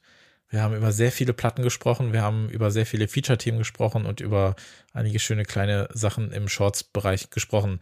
Es war ein sehr, sehr spaßiges Podcast. Ja, es hat mir sehr viel Spaß gemacht mit dir dieses Jahr. Mir auch. Vielen Dank. Ja, ich danke, ich danke, ich danke. Und natürlich, und das äh, muss jetzt auch nochmal sein, ähm, auch wenn ich es jetzt nicht äh, namentlich mit allen mache, aber nur noch mal, dass wir auch mal Danke sagen, erstmal an alle, die zugehört haben in diesem Jahr und das auch im Absolut. nächsten Jahr tun werden, aber auch an all die tollen äh, Gästinnen und Gäste, die einfach hier waren und die so ein bisschen das, was ich im letzten Jahr einmal gesagt habe, so als kleiner, ähm, ja, als das, was ich gerne 2022 mit dem Podcast noch machen möchte, dass einfach mehr Leute da sind, dass mehr Perspektiven da sind, dass mehr Leute mit uns sprechen, dass wir das so ein bisschen aufbrechen können. Und ich finde, das haben wir, haben wir ganz gut hingekriegt. Also es waren echt einige Leute da und auch wirklich tolle Leute, die wir auch schon länger dabei haben wollten, die äh, den Podcast sehr bereichert haben, die die Folgen bereichert haben und äh, die uns auch einfach, ja, einfach nochmal das Gefühl gegeben haben, es gibt Leute, die haben auch Bock darauf, was wir machen und wollen auch gerne mitmachen. Und äh, also da auch nochmal vielen Dank an alle, die dabei gewesen sind in diesem Jahr.